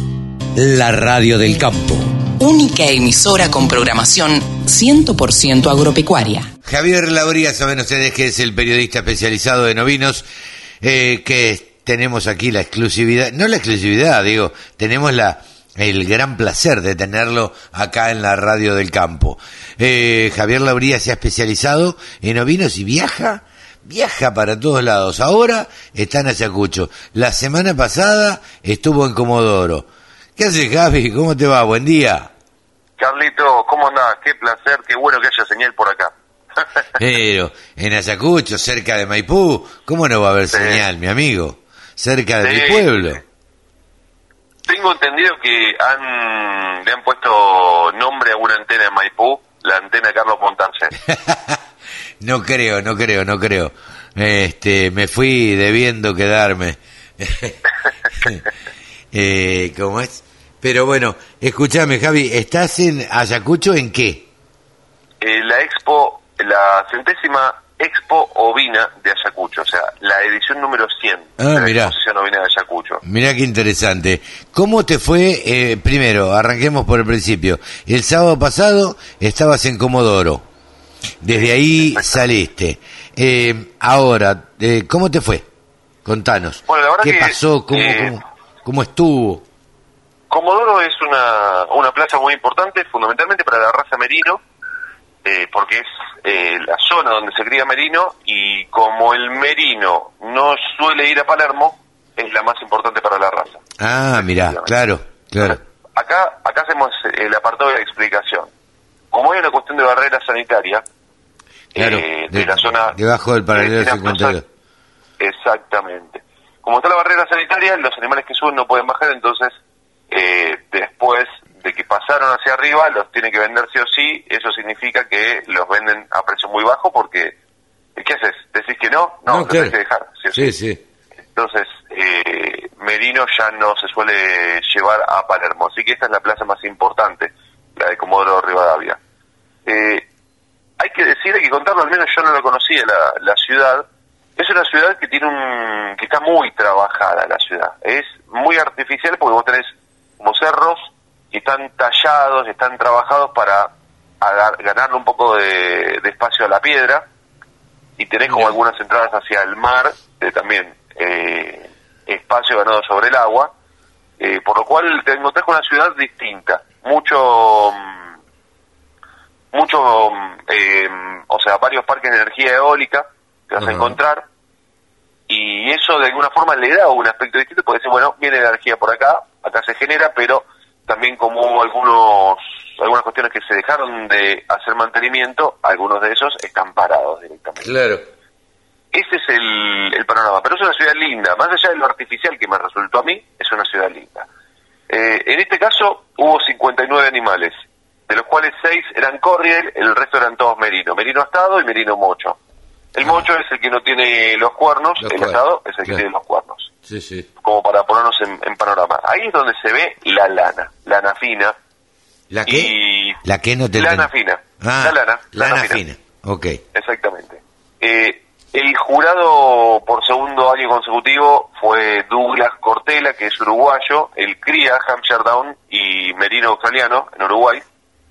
Y en este caso, en lugar de jurar junto a su mujer Lilian, que fue la que lo acompañó el año pasado y es hiper meticulosa, súper detallista, en este caso colaboró con él eh, su hijo, Nicolás, Nicolás Cortela, que la verdad que ambos hicieron un trabajo muy bueno y después ya cuando cuando pudimos hablar con ellos nos dijeron a Pablito Carezano y a mí que fuimos los que cubrimos en esta ocasión eh, nos comentaron que cuando vieron entrar al carnero que terminó siendo el campeón supremo ellos ya se habían dado cuenta desde el primer momento que era ese el que iba a ser el campeón supremo desde el Ah, momento en que pisó la pista ese animal lo vieron y, y el desafío fue encontrar otro que le pudiera hacer frente, básicamente. Claro, para ponerlo como segundo. Claro, para ver cuál podía, si había alguno que le pudiera ganar o no. La realidad es que no, no apareció, realmente se, se despegaba mucho del montón. Y de hecho, el año pasado este este era un borrego que participó en la categoría anterior, que era eh, media lana.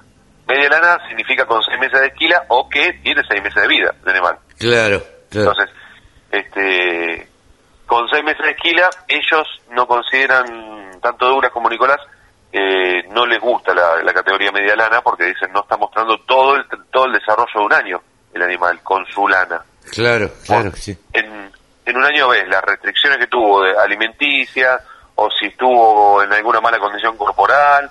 En un año ves cómo desarrolló esa lana y todo el rizo de esos 12 meses. Por lo cual el año pasado esa fue la razón por la cual ese animal no se consagró como campeón supremo. Sin embargo, llegó a gran campeón en su categoría. Vos tenés cuatro categorías en, en esa exposición. Tenés eh, Merino ha estado media lana, Merino ha estado lana entera, Merino mocho o Paul Merino media lana y Paul Merino lana entera. Eh, de ahí, de esos cuatro, con el gran campeón de, de cada categoría, después se define el campeón supremo de la exposición. Así viene el- la cuestión. Mira, Eh, ¿hubo, ¿hubo alguna sorpresa, digamos? Em, la verdad es que no, o sea, desde el punto de vista, desde el punto de vista de la, la genética no, porque ya se, ya se lo veían venir.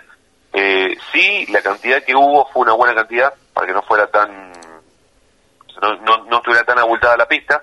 53 animales que fueron pasando, bueno, cada uno en su tanda de su categoría. Eh, y la verdad que fue muy interesante. Ganó en este caso el campeón supremo, lo ganó Teca, que Teca es eh, una de las, uno de los grandes eh, productores de merino que también tiene, tiene desarrollo de vacunos y comercializan el MAG de cañuelas, por lo cual estuve charlando con el, con el titular, con uno de los directivos de Teca. Eh, hablamos de vacas, de ovejas, de rugby, que yo mucho de rugby no entiendo, pero también de rugby. Eh, así que la verdad que fue muy interesante esta exposición, que fue la número 85, la edición número 85. Están todos Eh, cerca de los 100. Sí, sí, sí, sí. Eh, tenés mucho. El, el año pasado en Río Gallo se festejó la edición número 100. Ajá. O sea, es como que están todos ahí. O sea, 100 Claro, más bueno. menos 15, 20. A ver, eh, Javi, hagamos... eh, eh, pensemos un poquito. El país se desarrolló más o menos al mismo tiempo. Sí, el país tiene desde la independencia 206 años. 206 o 216, 1810, eh, 1810, 1810. Sí, sí, 212 años. Así Claro. que eh, cuando, o sea, eso de la declaración de la independencia. Después tenemos ahí que tiene que ir transitando, creciendo. Eh, la rural, ahora no me acuerdo cuántos años tiene, pero 153 creo, si no me equivoco, la rural argentina. La rural, la sociedad rural argentina, no, me parece 106, 107, 108, por ahí. Bueno, no, si nos están escuchando los de la rural argentina, le pedimos disculpas. Eso por- sí, por que nos llamen, que nos llamen al 31 Nos llamen. 96 19 30, que nos llamen y que nos digan la edad eh, de la sociedad rural argentina. Sí, si querés repetirlo por la duda, por si no lo escucharon bien, así nos llaman. 31 96 19 30. Pero, ¿sabés qué es lo que pasa? Uno trabaja y lamentablemente tiene una computadora adelante. Claro. Eh, uh, si uno pone años, sociedad, rural, Argentina, esto es radio en vivo para lo que para que los que sepan, ¿no? 105, tenías razón. Se fundó en el año 1866, tiene 156 años.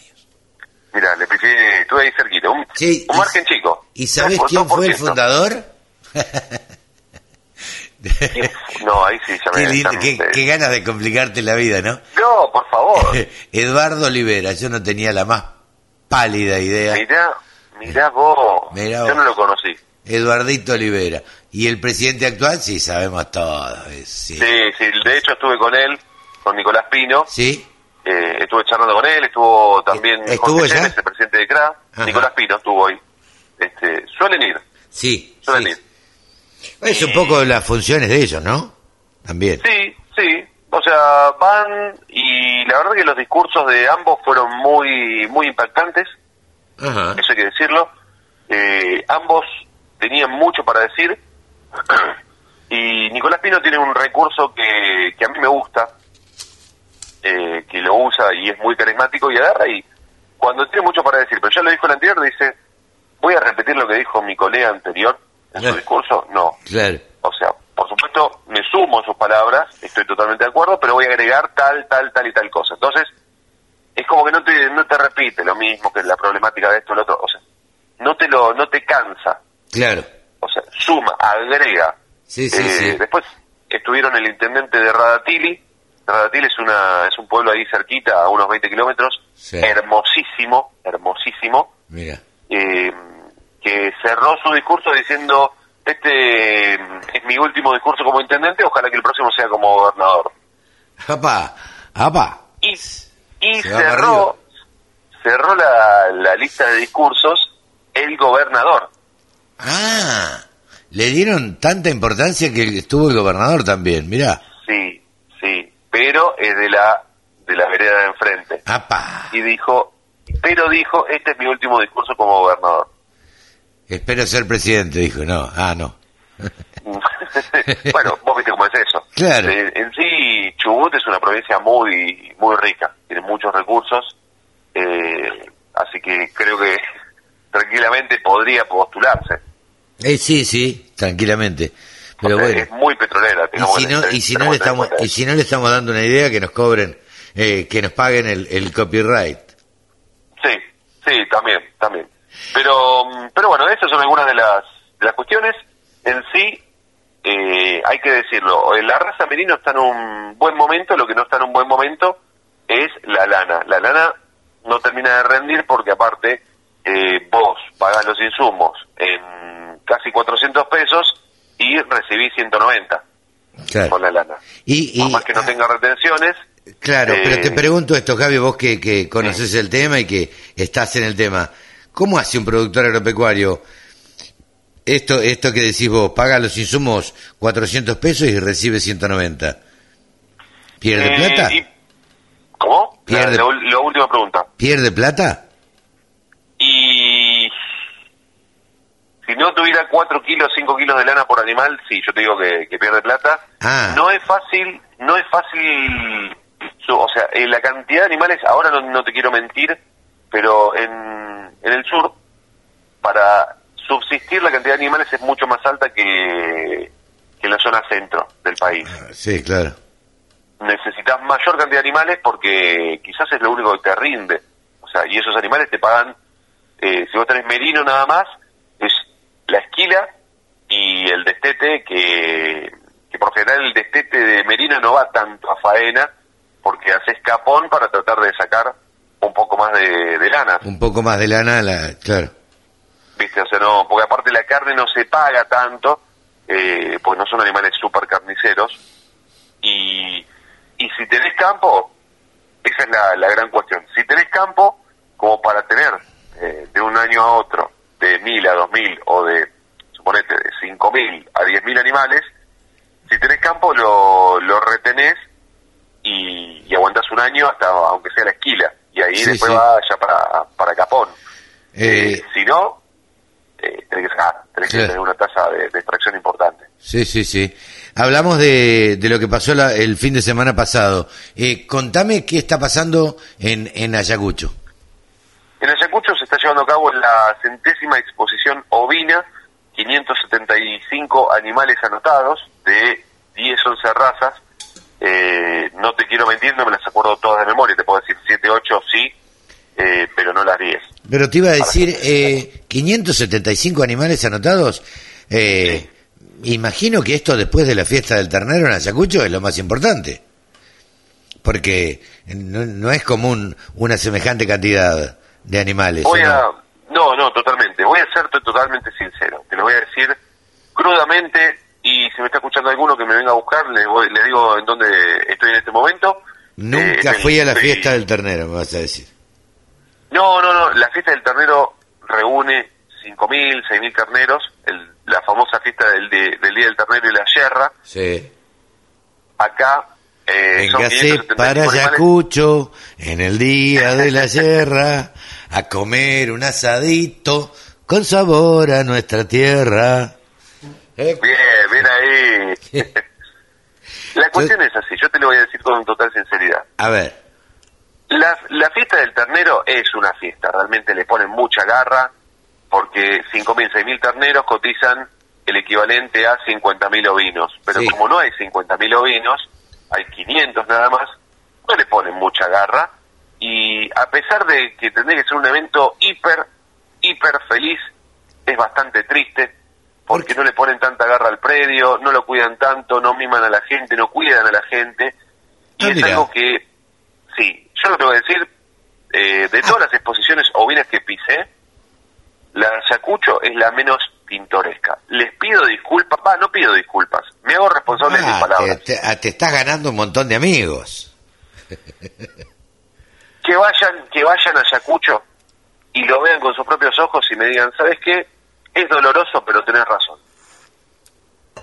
Mira vos, Es así. no sabía. Porque vos vas a la... Este año, este año por suerte no pasó, pero años anteriores han jurado dentro de los corrales donde están descansando los animales directamente. Van, miran y dicen, bueno, ¿es este o este? Claro, Eso es una falta de respeto para el productor. claro. Sí, sí, sí, O sea, sí. Es una falta de respeto para el tipo, para el cabañero que, que preparó al animal, lo bañó unos días antes, eh, lo esquiló y e hizo un recorte para dejarlo prolijito, perfecto, salvo salvo la raza Lincoln que no que no lo preparan tanto, el Sí, claro, resto pero- lo preparan mucho. No exponerlo, no, no, que no los vea el público, no hacerlos desfilar y todo eso, digamos, es lo que espera cualquier productor agropecuario o cualquier cabañero, digo. Claro, porque vos te estás midiendo con los otros animales y si alguien te va, te va a comprar el animal, Y querés que pasearlo Eh, al lado claro. del otro. Claro, tenés que ponerlo y que lo vean y que digan, ah, mira, los aplomos de este son más, más correctos, este tiene la pata medio hacia adentro, no me daba cuenta hasta que no lo vi con el otro animal, ver las dos culatas, ver los dos animales Claro. desplazándose. Claro. Viste, eso a mí, te soy sincero, me, me resulta una falta de respeto. O sea, duele que pase eso y, y me hago responsable, pero vos mirás la pista de Río Gallegos, que, eh, que es verde, verde, verde y es realmente muy vistosa, muy linda. Mirás la pista de Comodoro, mirás la pista, si queremos abrir un poco el juego, la de Valle, estuve ahí, cuatro pistas, Claro. muy lindas, grandes, vistosas. Mira la pista de Expo Inter en Brasil, inclusive la de Palermo, que es re artificial porque es en el pabellón. Sí, claro, es, es todo bajo techo. Claro, ese del pabellón es re artificial, inclusive la de Palermo más vistosa. Y la de Ayacucho, insisto con esto, no sé si pedir disculpas, sino tendrían, tendrían que ellos pedir perdón, más que yo pedir disculpas, ellos tendrían que pedir perdón por no dedicarle al a los ovinos el espacio que se merecen. Claro, el lugar que, el lugar que, que además el lugar que ocupan, digo, porque eh, si hay quin- es- esa semejante cantidad de inscriptos, de animales inscriptos, evidentemente es porque hay una producción importante. Y sin embargo no le dan el valor que corresponde.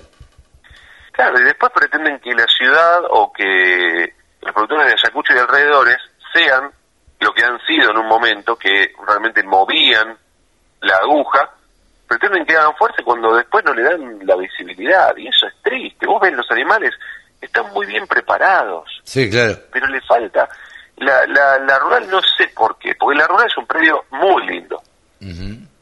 O sea, y la fiesta que se hace a la noche es muy linda, la entrega de premios es muy linda, pero no sé por qué no le dedican tanto a los ovinos para el momento de mostrarlos. Eh, a veces se están consagrando las dos pistas en simultáneo grandes campeones.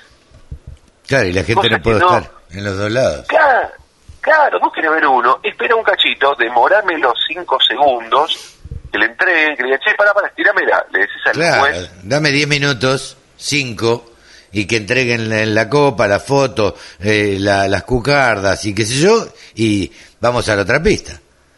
Tal cual, le decís al jurado, estirámelo dos minutos, eh, desfilar a los animales, mirámelo, y los tipos lo hacen y no tienen problema. Pero realmente a mí, Qué lástima que sea esto. así. Qué lástima, Eh, pero bueno. Sí. Es, es- o sea, es muy demasiado conservador. Vos ponés un par de gazebos lindos, ponés sonido, un poco de, de música en el predio, Claro. eh, convocás, convocás a ferias de o feriantes que pongan puestos, le decís, mira, tenés el puesto dos días, no me interesa que pague, vos armate el puesto, poné, acá, tenés. Haceme humo, vendé un poco de, de, este sanguchitos de, de cordero, qué sé yo, cualquier cosa. Es que eso lo, lo hacen, pero la gente no va porque no es vistoso. Claro. Va, mira, su oveja mediar y se va. Sí, eh, Javi, si alguien eh, te pregunta, eh, ¿vos lo conocés a Montarcé? Decís que no ahí. No, no, no, no porque te, te, te salpico, ¿eh? No, no, no, no, por eso, no por eso. Te van a querer cobrar alguna factura que yo he dejado pendiente. y- Ah, ah, caramba. Estamos los dos, los dos con el cartel de buscado. Claro, por eso, no, no. Maipú está a 70 kilómetros de Ayacucho.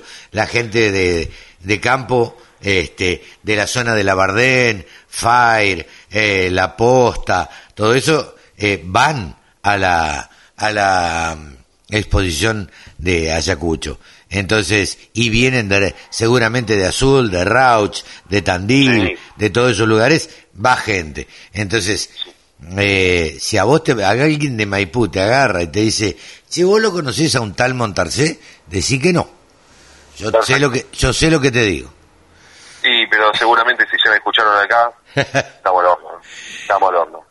Che, Javi, bueno, mucha suerte, me contás los resultados el sábado que viene y, y nada, y seguiremos hablando de, de ovinos. Todavía nos queda pendiente la charla sobre comunicación, pero va a ser tema para... ¿Cómo vamos? Mira, hoy hemos charlado 20 minutos. Si nos ponemos a charlar de comunicación, vamos a charlar una hora, mínimo. No queremos aburrir a la gente hoy. Javi, hasta la semana que viene, che. Te mando un fuerte abrazo. Gracias, Javier Lauría pasó aquí en los micrófonos de la Radio del Campo, el periodista que más sabe de ovinos en la Argentina. Todas las noticias, toda la información. La radiodelcampo.com. En Profértil, amamos ser de la tierra del alimento. Y como la superficie cultivable de nuestro planeta es siempre la misma, se vuelve fundamental optimizar el rendimiento de cada hectárea con los nutrientes necesarios. Profértil, vida para nuestra tierra. Usa Verdecian y potencia tu modo Rindenial. Maximiza tu rendimiento y rentabilidad cuidando el suelo. Con Verdecian, producí más y mejor. www.verdecian.com.ar En Galicia buscamos impulsar la evolución de la agroindustria en cada paso. Por eso te ofrecemos financiación Galicia Rural para que accedas a convenios con más de 750 proveedores de maquinaria e insumos. Ingresá a bancogalicia.com barra rural y entérate más. Galicia, siempre junto al campo. El Registro Nacional de Trabajadores Rurales y Empleadores, RENATRE, tomó la decisión de aumentar la prestación por desempleo, alcanzando un monto máximo de 54.550 pesos para las cuotas a pagarse en el mes de octubre y de 57.900 pesos a partir de noviembre. RENATRE, derechos y obligaciones para el campo que hacemos todos. Exposiciones, muestras, rurales, novedades. Toda la información en la radiodelcampo.com. Pablo Adriani es el periodista agropecuario que más sabe de mercados en la Argentina. Pablo Adriani es el gurú de los periodistas analistas de mercado. Ahora está en contacto con la Radio del Campo. Pablo, ¿cómo te va? Buen día. Buen día, Carlos. ¿Cómo, ¿Cómo te va? Un saludo para vos y a toda la audiencia de la Radio del Campo, que es muy escuchada. Tengo muchos mensajes de WhatsApp que escuchan la radio y es importante que lleguemos a todo el interior profundo con los mensajes. ¿no? Exactamente, me, me contaron que te encontraste con, con un amigo en común, con Luis Pérez.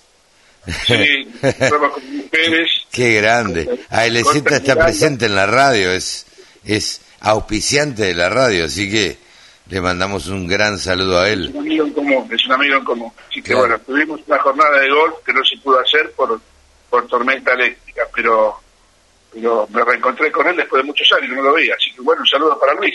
Un saludo para él, un saludo para él, para toda la gente de, de ALZ que tan bien les está yendo y que por segundo año consecutivo van a estar presentes en Expo Agro. Bueno, me alegro mucho, me alegro mucho. eh, Luis es un exitoso y bueno, eh, es una persona de, de- de mucho conocimiento del mercado. sí. Seguramente, seguro. Pablo, eh, eh, para no robarte mucho tiempo, ¿cómo estuvieron los mercados esta semana? Mira, yo voy a plantear un, un- unos mercados más desde el punto de vista estratégico, más que, más que la coyuntura de la semana, porque vos sabés que nosotros en la radio del campo lo que tratamos de hacer es anticipar lo que va a pasar, Sí, porque lo que pasó se le publicó en todos los diarios sí. y en todos los portales. Lo importante es tratar de anticipar lo que pensamos que puede llegar a pasar. Bueno, en ese sentido tengo algunos tips para contar. Bien. El primer tip es que el trigo disponible por, por el, la medida del gobierno que le, le permitió a los exportadores diferir por 360 días la declaración jurada de ventas que hace las exportaciones, eh, le ha quitado presión al mercado y hoy está en un mercado de 300 dólares disponible, 300 sur, 302, 303. Ujú. Y mano Bien, bien. totalmente los molinos, porque la exportación, eh, lo que tenía comprado de trigo, que no lo, no lo, no lo embarcó, eh, el gobierno le permitió diferir los embarques por 360 días, eh, parte de ese trigo la exportación se la vendieron a molinos. Estoy hablando de mucho volumen. Entonces, los molinos tienen un mes, un mes y medio de molienda y de acá a un mes van a empezar a eh, generar eh, mayor demanda, lo cual puede, puede augurar una mejora en los precios del trigo eh, lógica. Claro. Ahora, la sorpresa que te quiero dar, y por eso digo, nos anticipamos a los mercados, es que empezó a cotizar el trigo en diciembre del 23. Se empezó a cotizar el trigo nuevo. Y el Ah, trigo nuevo vale 260 dólares. Contra Ajá. un trigo disponible de 300. O sea, ahí tenés ya el primer tip del- del- de la semana. ¿sí? Ya estamos, el que avisa no traiciona. El No, trigo claro, nuevo pero- baja, baja 40 dólares O sea, el trigo que va a venir, que no se sembró todavía, vale menos que el que, el que está en el silo.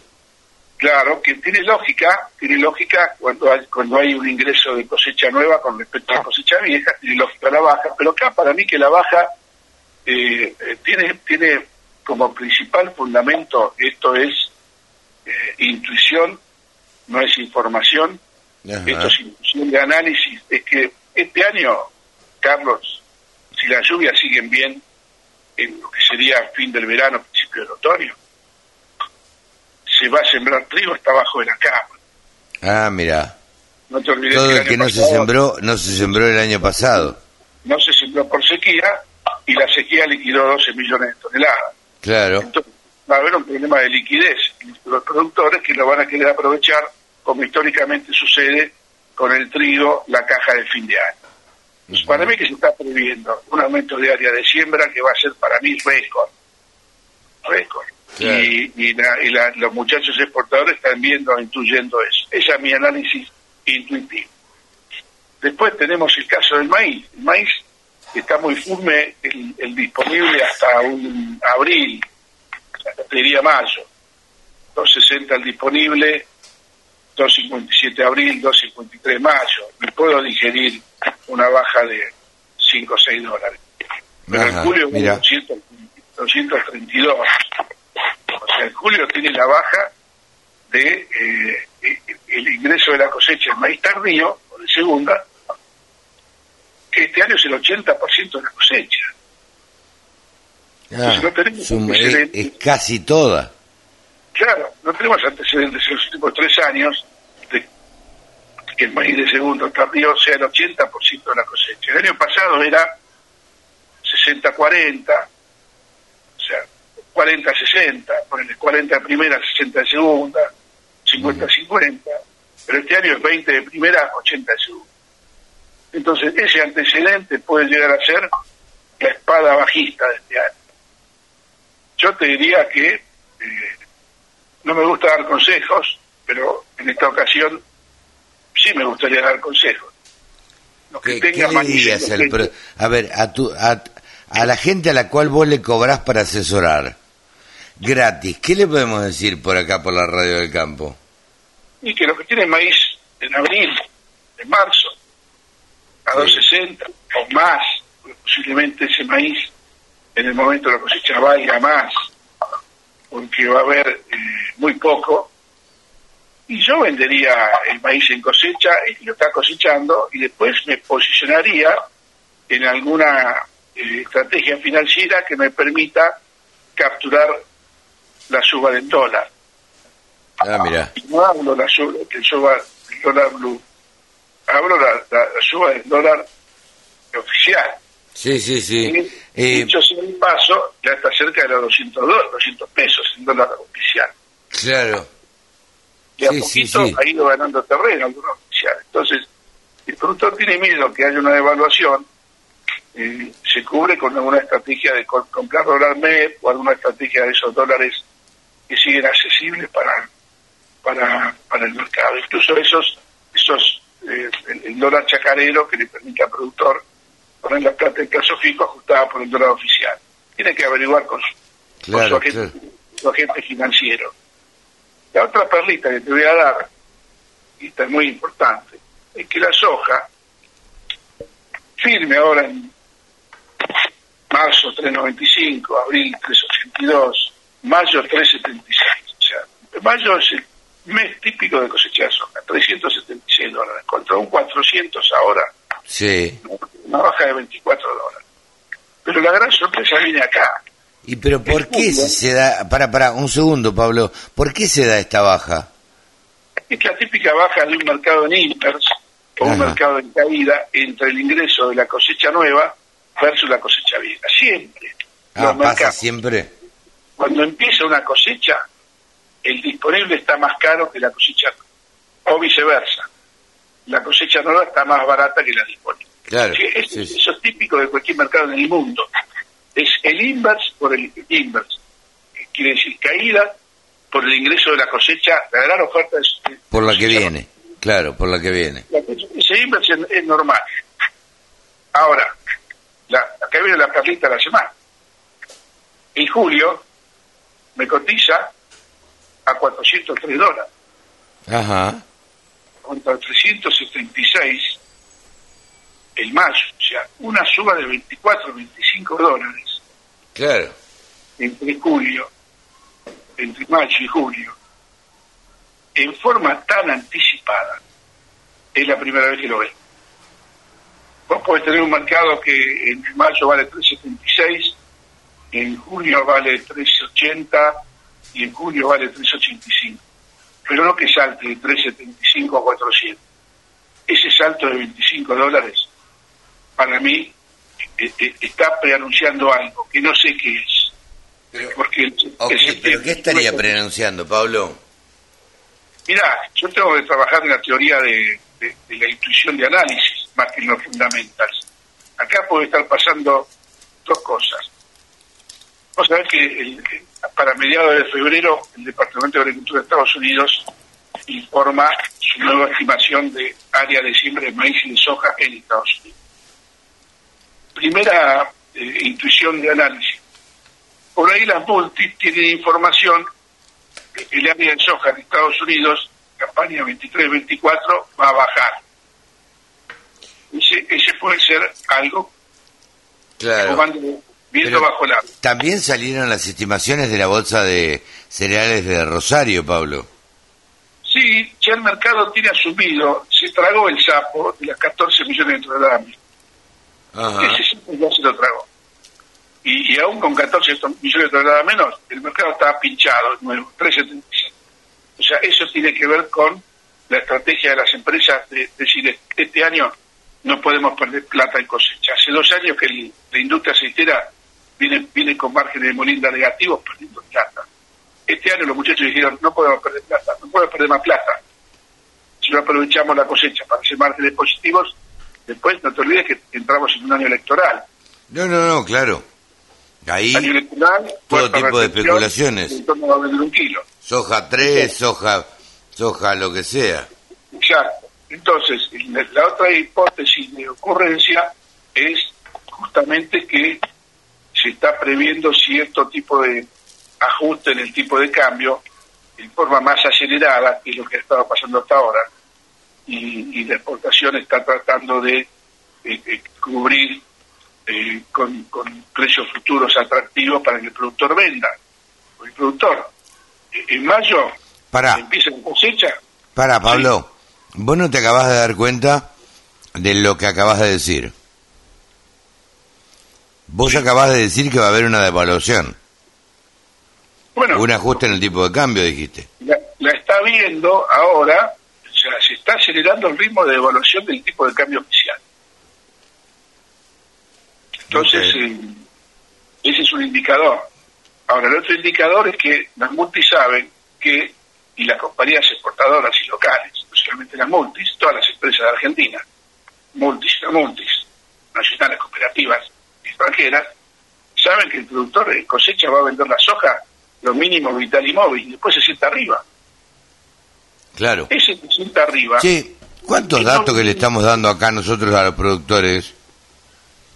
es no vender un kilo. no van a vender un kilo. Están las elecciones a gobernador. No, claro. Las elecciones que empiezan, eh, a ver, como en mayo empiezan las elecciones en, en, en distintas provincias. Sí, en, en- en febrero empieza una en La Pampa, creo, una, una prepaso. Sí, ya, ya empieza a haber elecciones eh, a gobernadores que están separadas de la presidencial.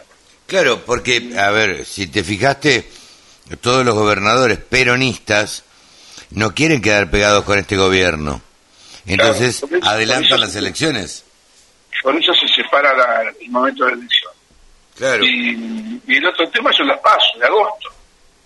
Los pasos son las previas de todos los partidos políticos. Y después tienen las presidenciales en octubre. O sea que ya, ya a partir de que el productor cosechó y vendió lo mínimo, a, partir de ese día, el día uno, se sienta arriba y no vende un kilo de nada. ¿Por qué? Porque es lógico, alta incertidumbre política, económica, financiera y cambiaria.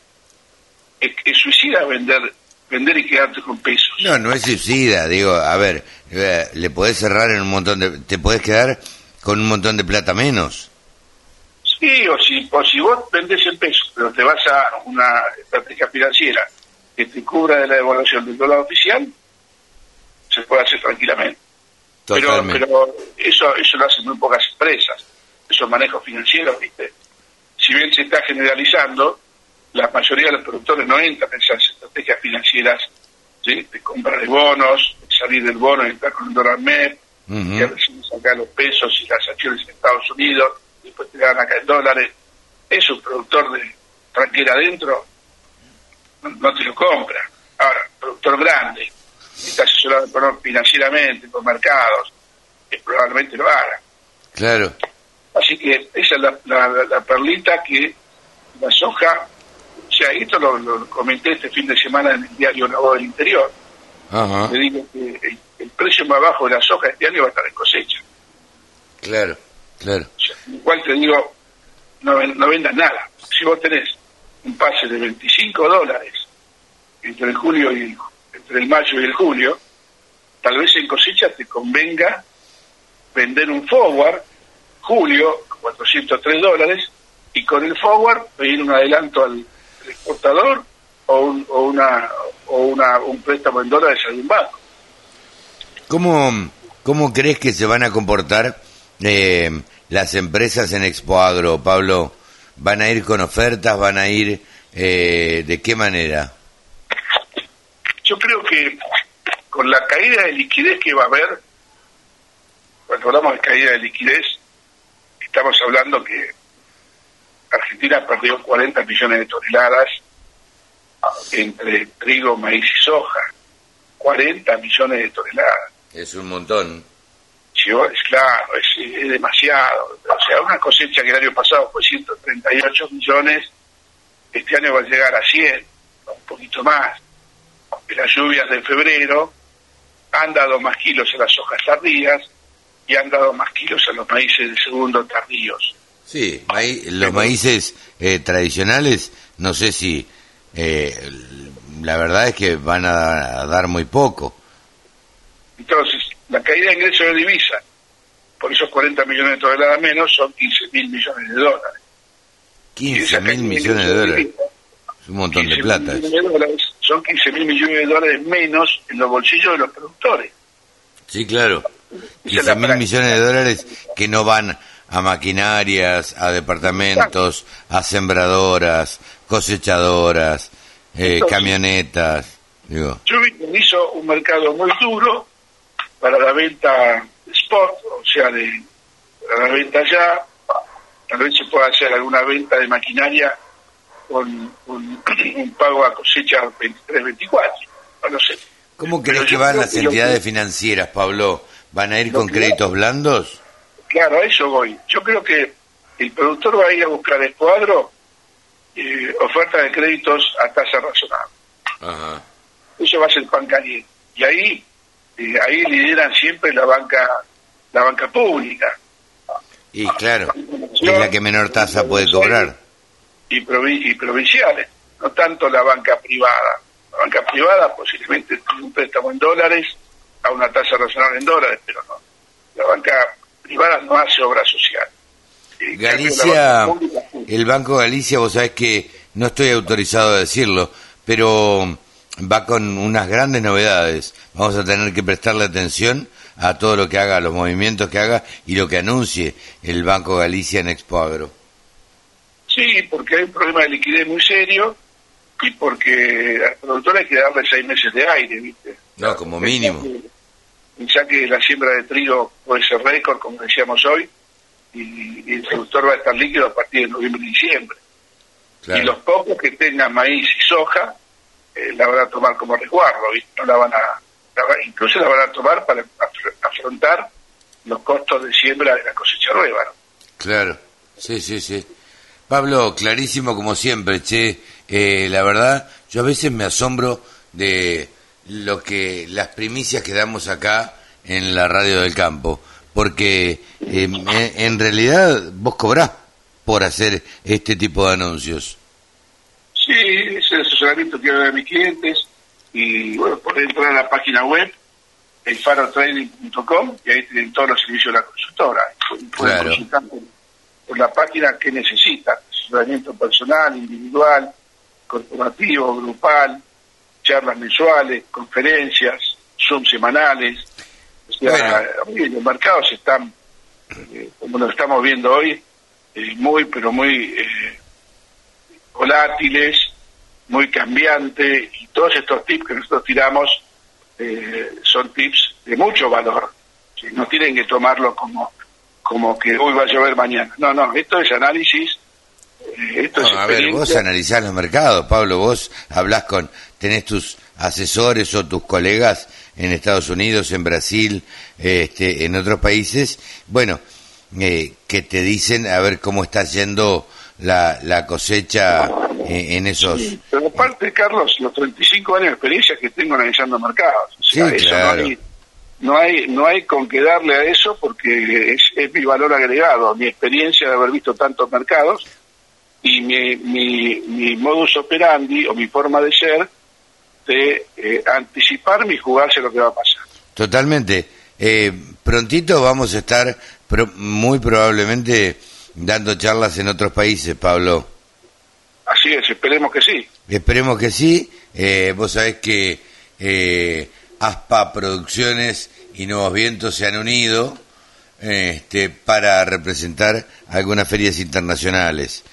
Así que, mm, bueno, eh, esperemos que que Pablo Adriani y sus colegas de Brasil, de Estados Unidos, puedan estar eh, específicamente en Colombia. Tampoco vamos a dar tantas vueltas. Sí, señor Bueno, me alegro mucho, te felicito por, por ese desafío, esa responsabilidad que te han dado. Representar a las ferias eh, agropecuarias de Colombia eh, es un tema muy importante y creo que van a llevar a buen puerto empresas argentinas y especialistas argentinos. Eh, lo hemos charlado fuera de micrófono, Pablo. Eh, en Colombia están ávidos de eh, lo que nosotros hacemos acá en la Argentina, que es la siembra directa. Ellos no, no la han implementado todavía. Con lo cual, me parece que hay un mercado eh, muy promisorio allá en, Colombia, sobre todo en la llanura. Eh, este, en, en, en, la parte plana de Colombia, que es todo el sur de Colombia, para, para, eh, para que lo visualicemos en el mapa. Sí, hay una oportunidad de crecimiento de la mano de la tecnología y un desafío porque es un país eh, prácticamente 100% tropical, ¿no? Claro, claro, con, con un calor que nosotros no tenemos, eh, con una clase de, de, animales en, en, cuanto a ganadería, la mayoría de razas índicas, las llanuras orientales eh, son eh, llanuras parecidas a las que tenemos acá, pero con bastante más calor, digamos, con muchos ríos este, y con menos tecnificación, con menos alambrado. Hay, hay campos que están vírgenes y que arrean de a 2.000, 3.000, 4.000 vacas. Entonces, sí, sí, sí. este, hay, hay, hay mucho por, por, por hacer y mucho por... Eh, ellos están ávidos también de que nosotros vayamos a, a, a, a ver, a, a, contarles cómo es la, lo de la siembra directa, a, a llevarles genética, este, y eso es lo que podemos colaborar nosotros eh, desde acá, desde la Argentina, ¿no? Y lo que se conoce como transferencia de tecnología y de conocimiento. Exactamente, exactamente. Pablito, eh, buen fin de semana y muchas gracias. Un abrazo, buen fin de semana. ¿eh? Buen fin de semana. Pablo Adriani ha pasado aquí por los micrófonos de la Radio del Campo, el periodista, el gurú de los periodistas agropecuarios, analistas de mercado. Chao, Pablito. Abrazos. Escucha la Radio del Campo en tu celular. Bájate la aplicación. Es re fácil. Y hasta aquí hemos llegado a una edición, al final de una edición más de Nuevos Vientos. En el campo, Carlitos. Claro que sí, Sebanini del otro lado acompañándome, como hace todos los sábados desde hace bastante tiempo. Estamos aquí en la Radio del Campo. Nos despedimos hasta la semana que viene, Sevita. Hasta la semana que viene, para todos los amigos que escuchan, para vos también, mi amigo. Chao, Sevita, buen fin de semana. Chao, que lo pasen bien. Auspició este programa la Bolsa de Cereales, primera entidad agroindustrial de la Argentina.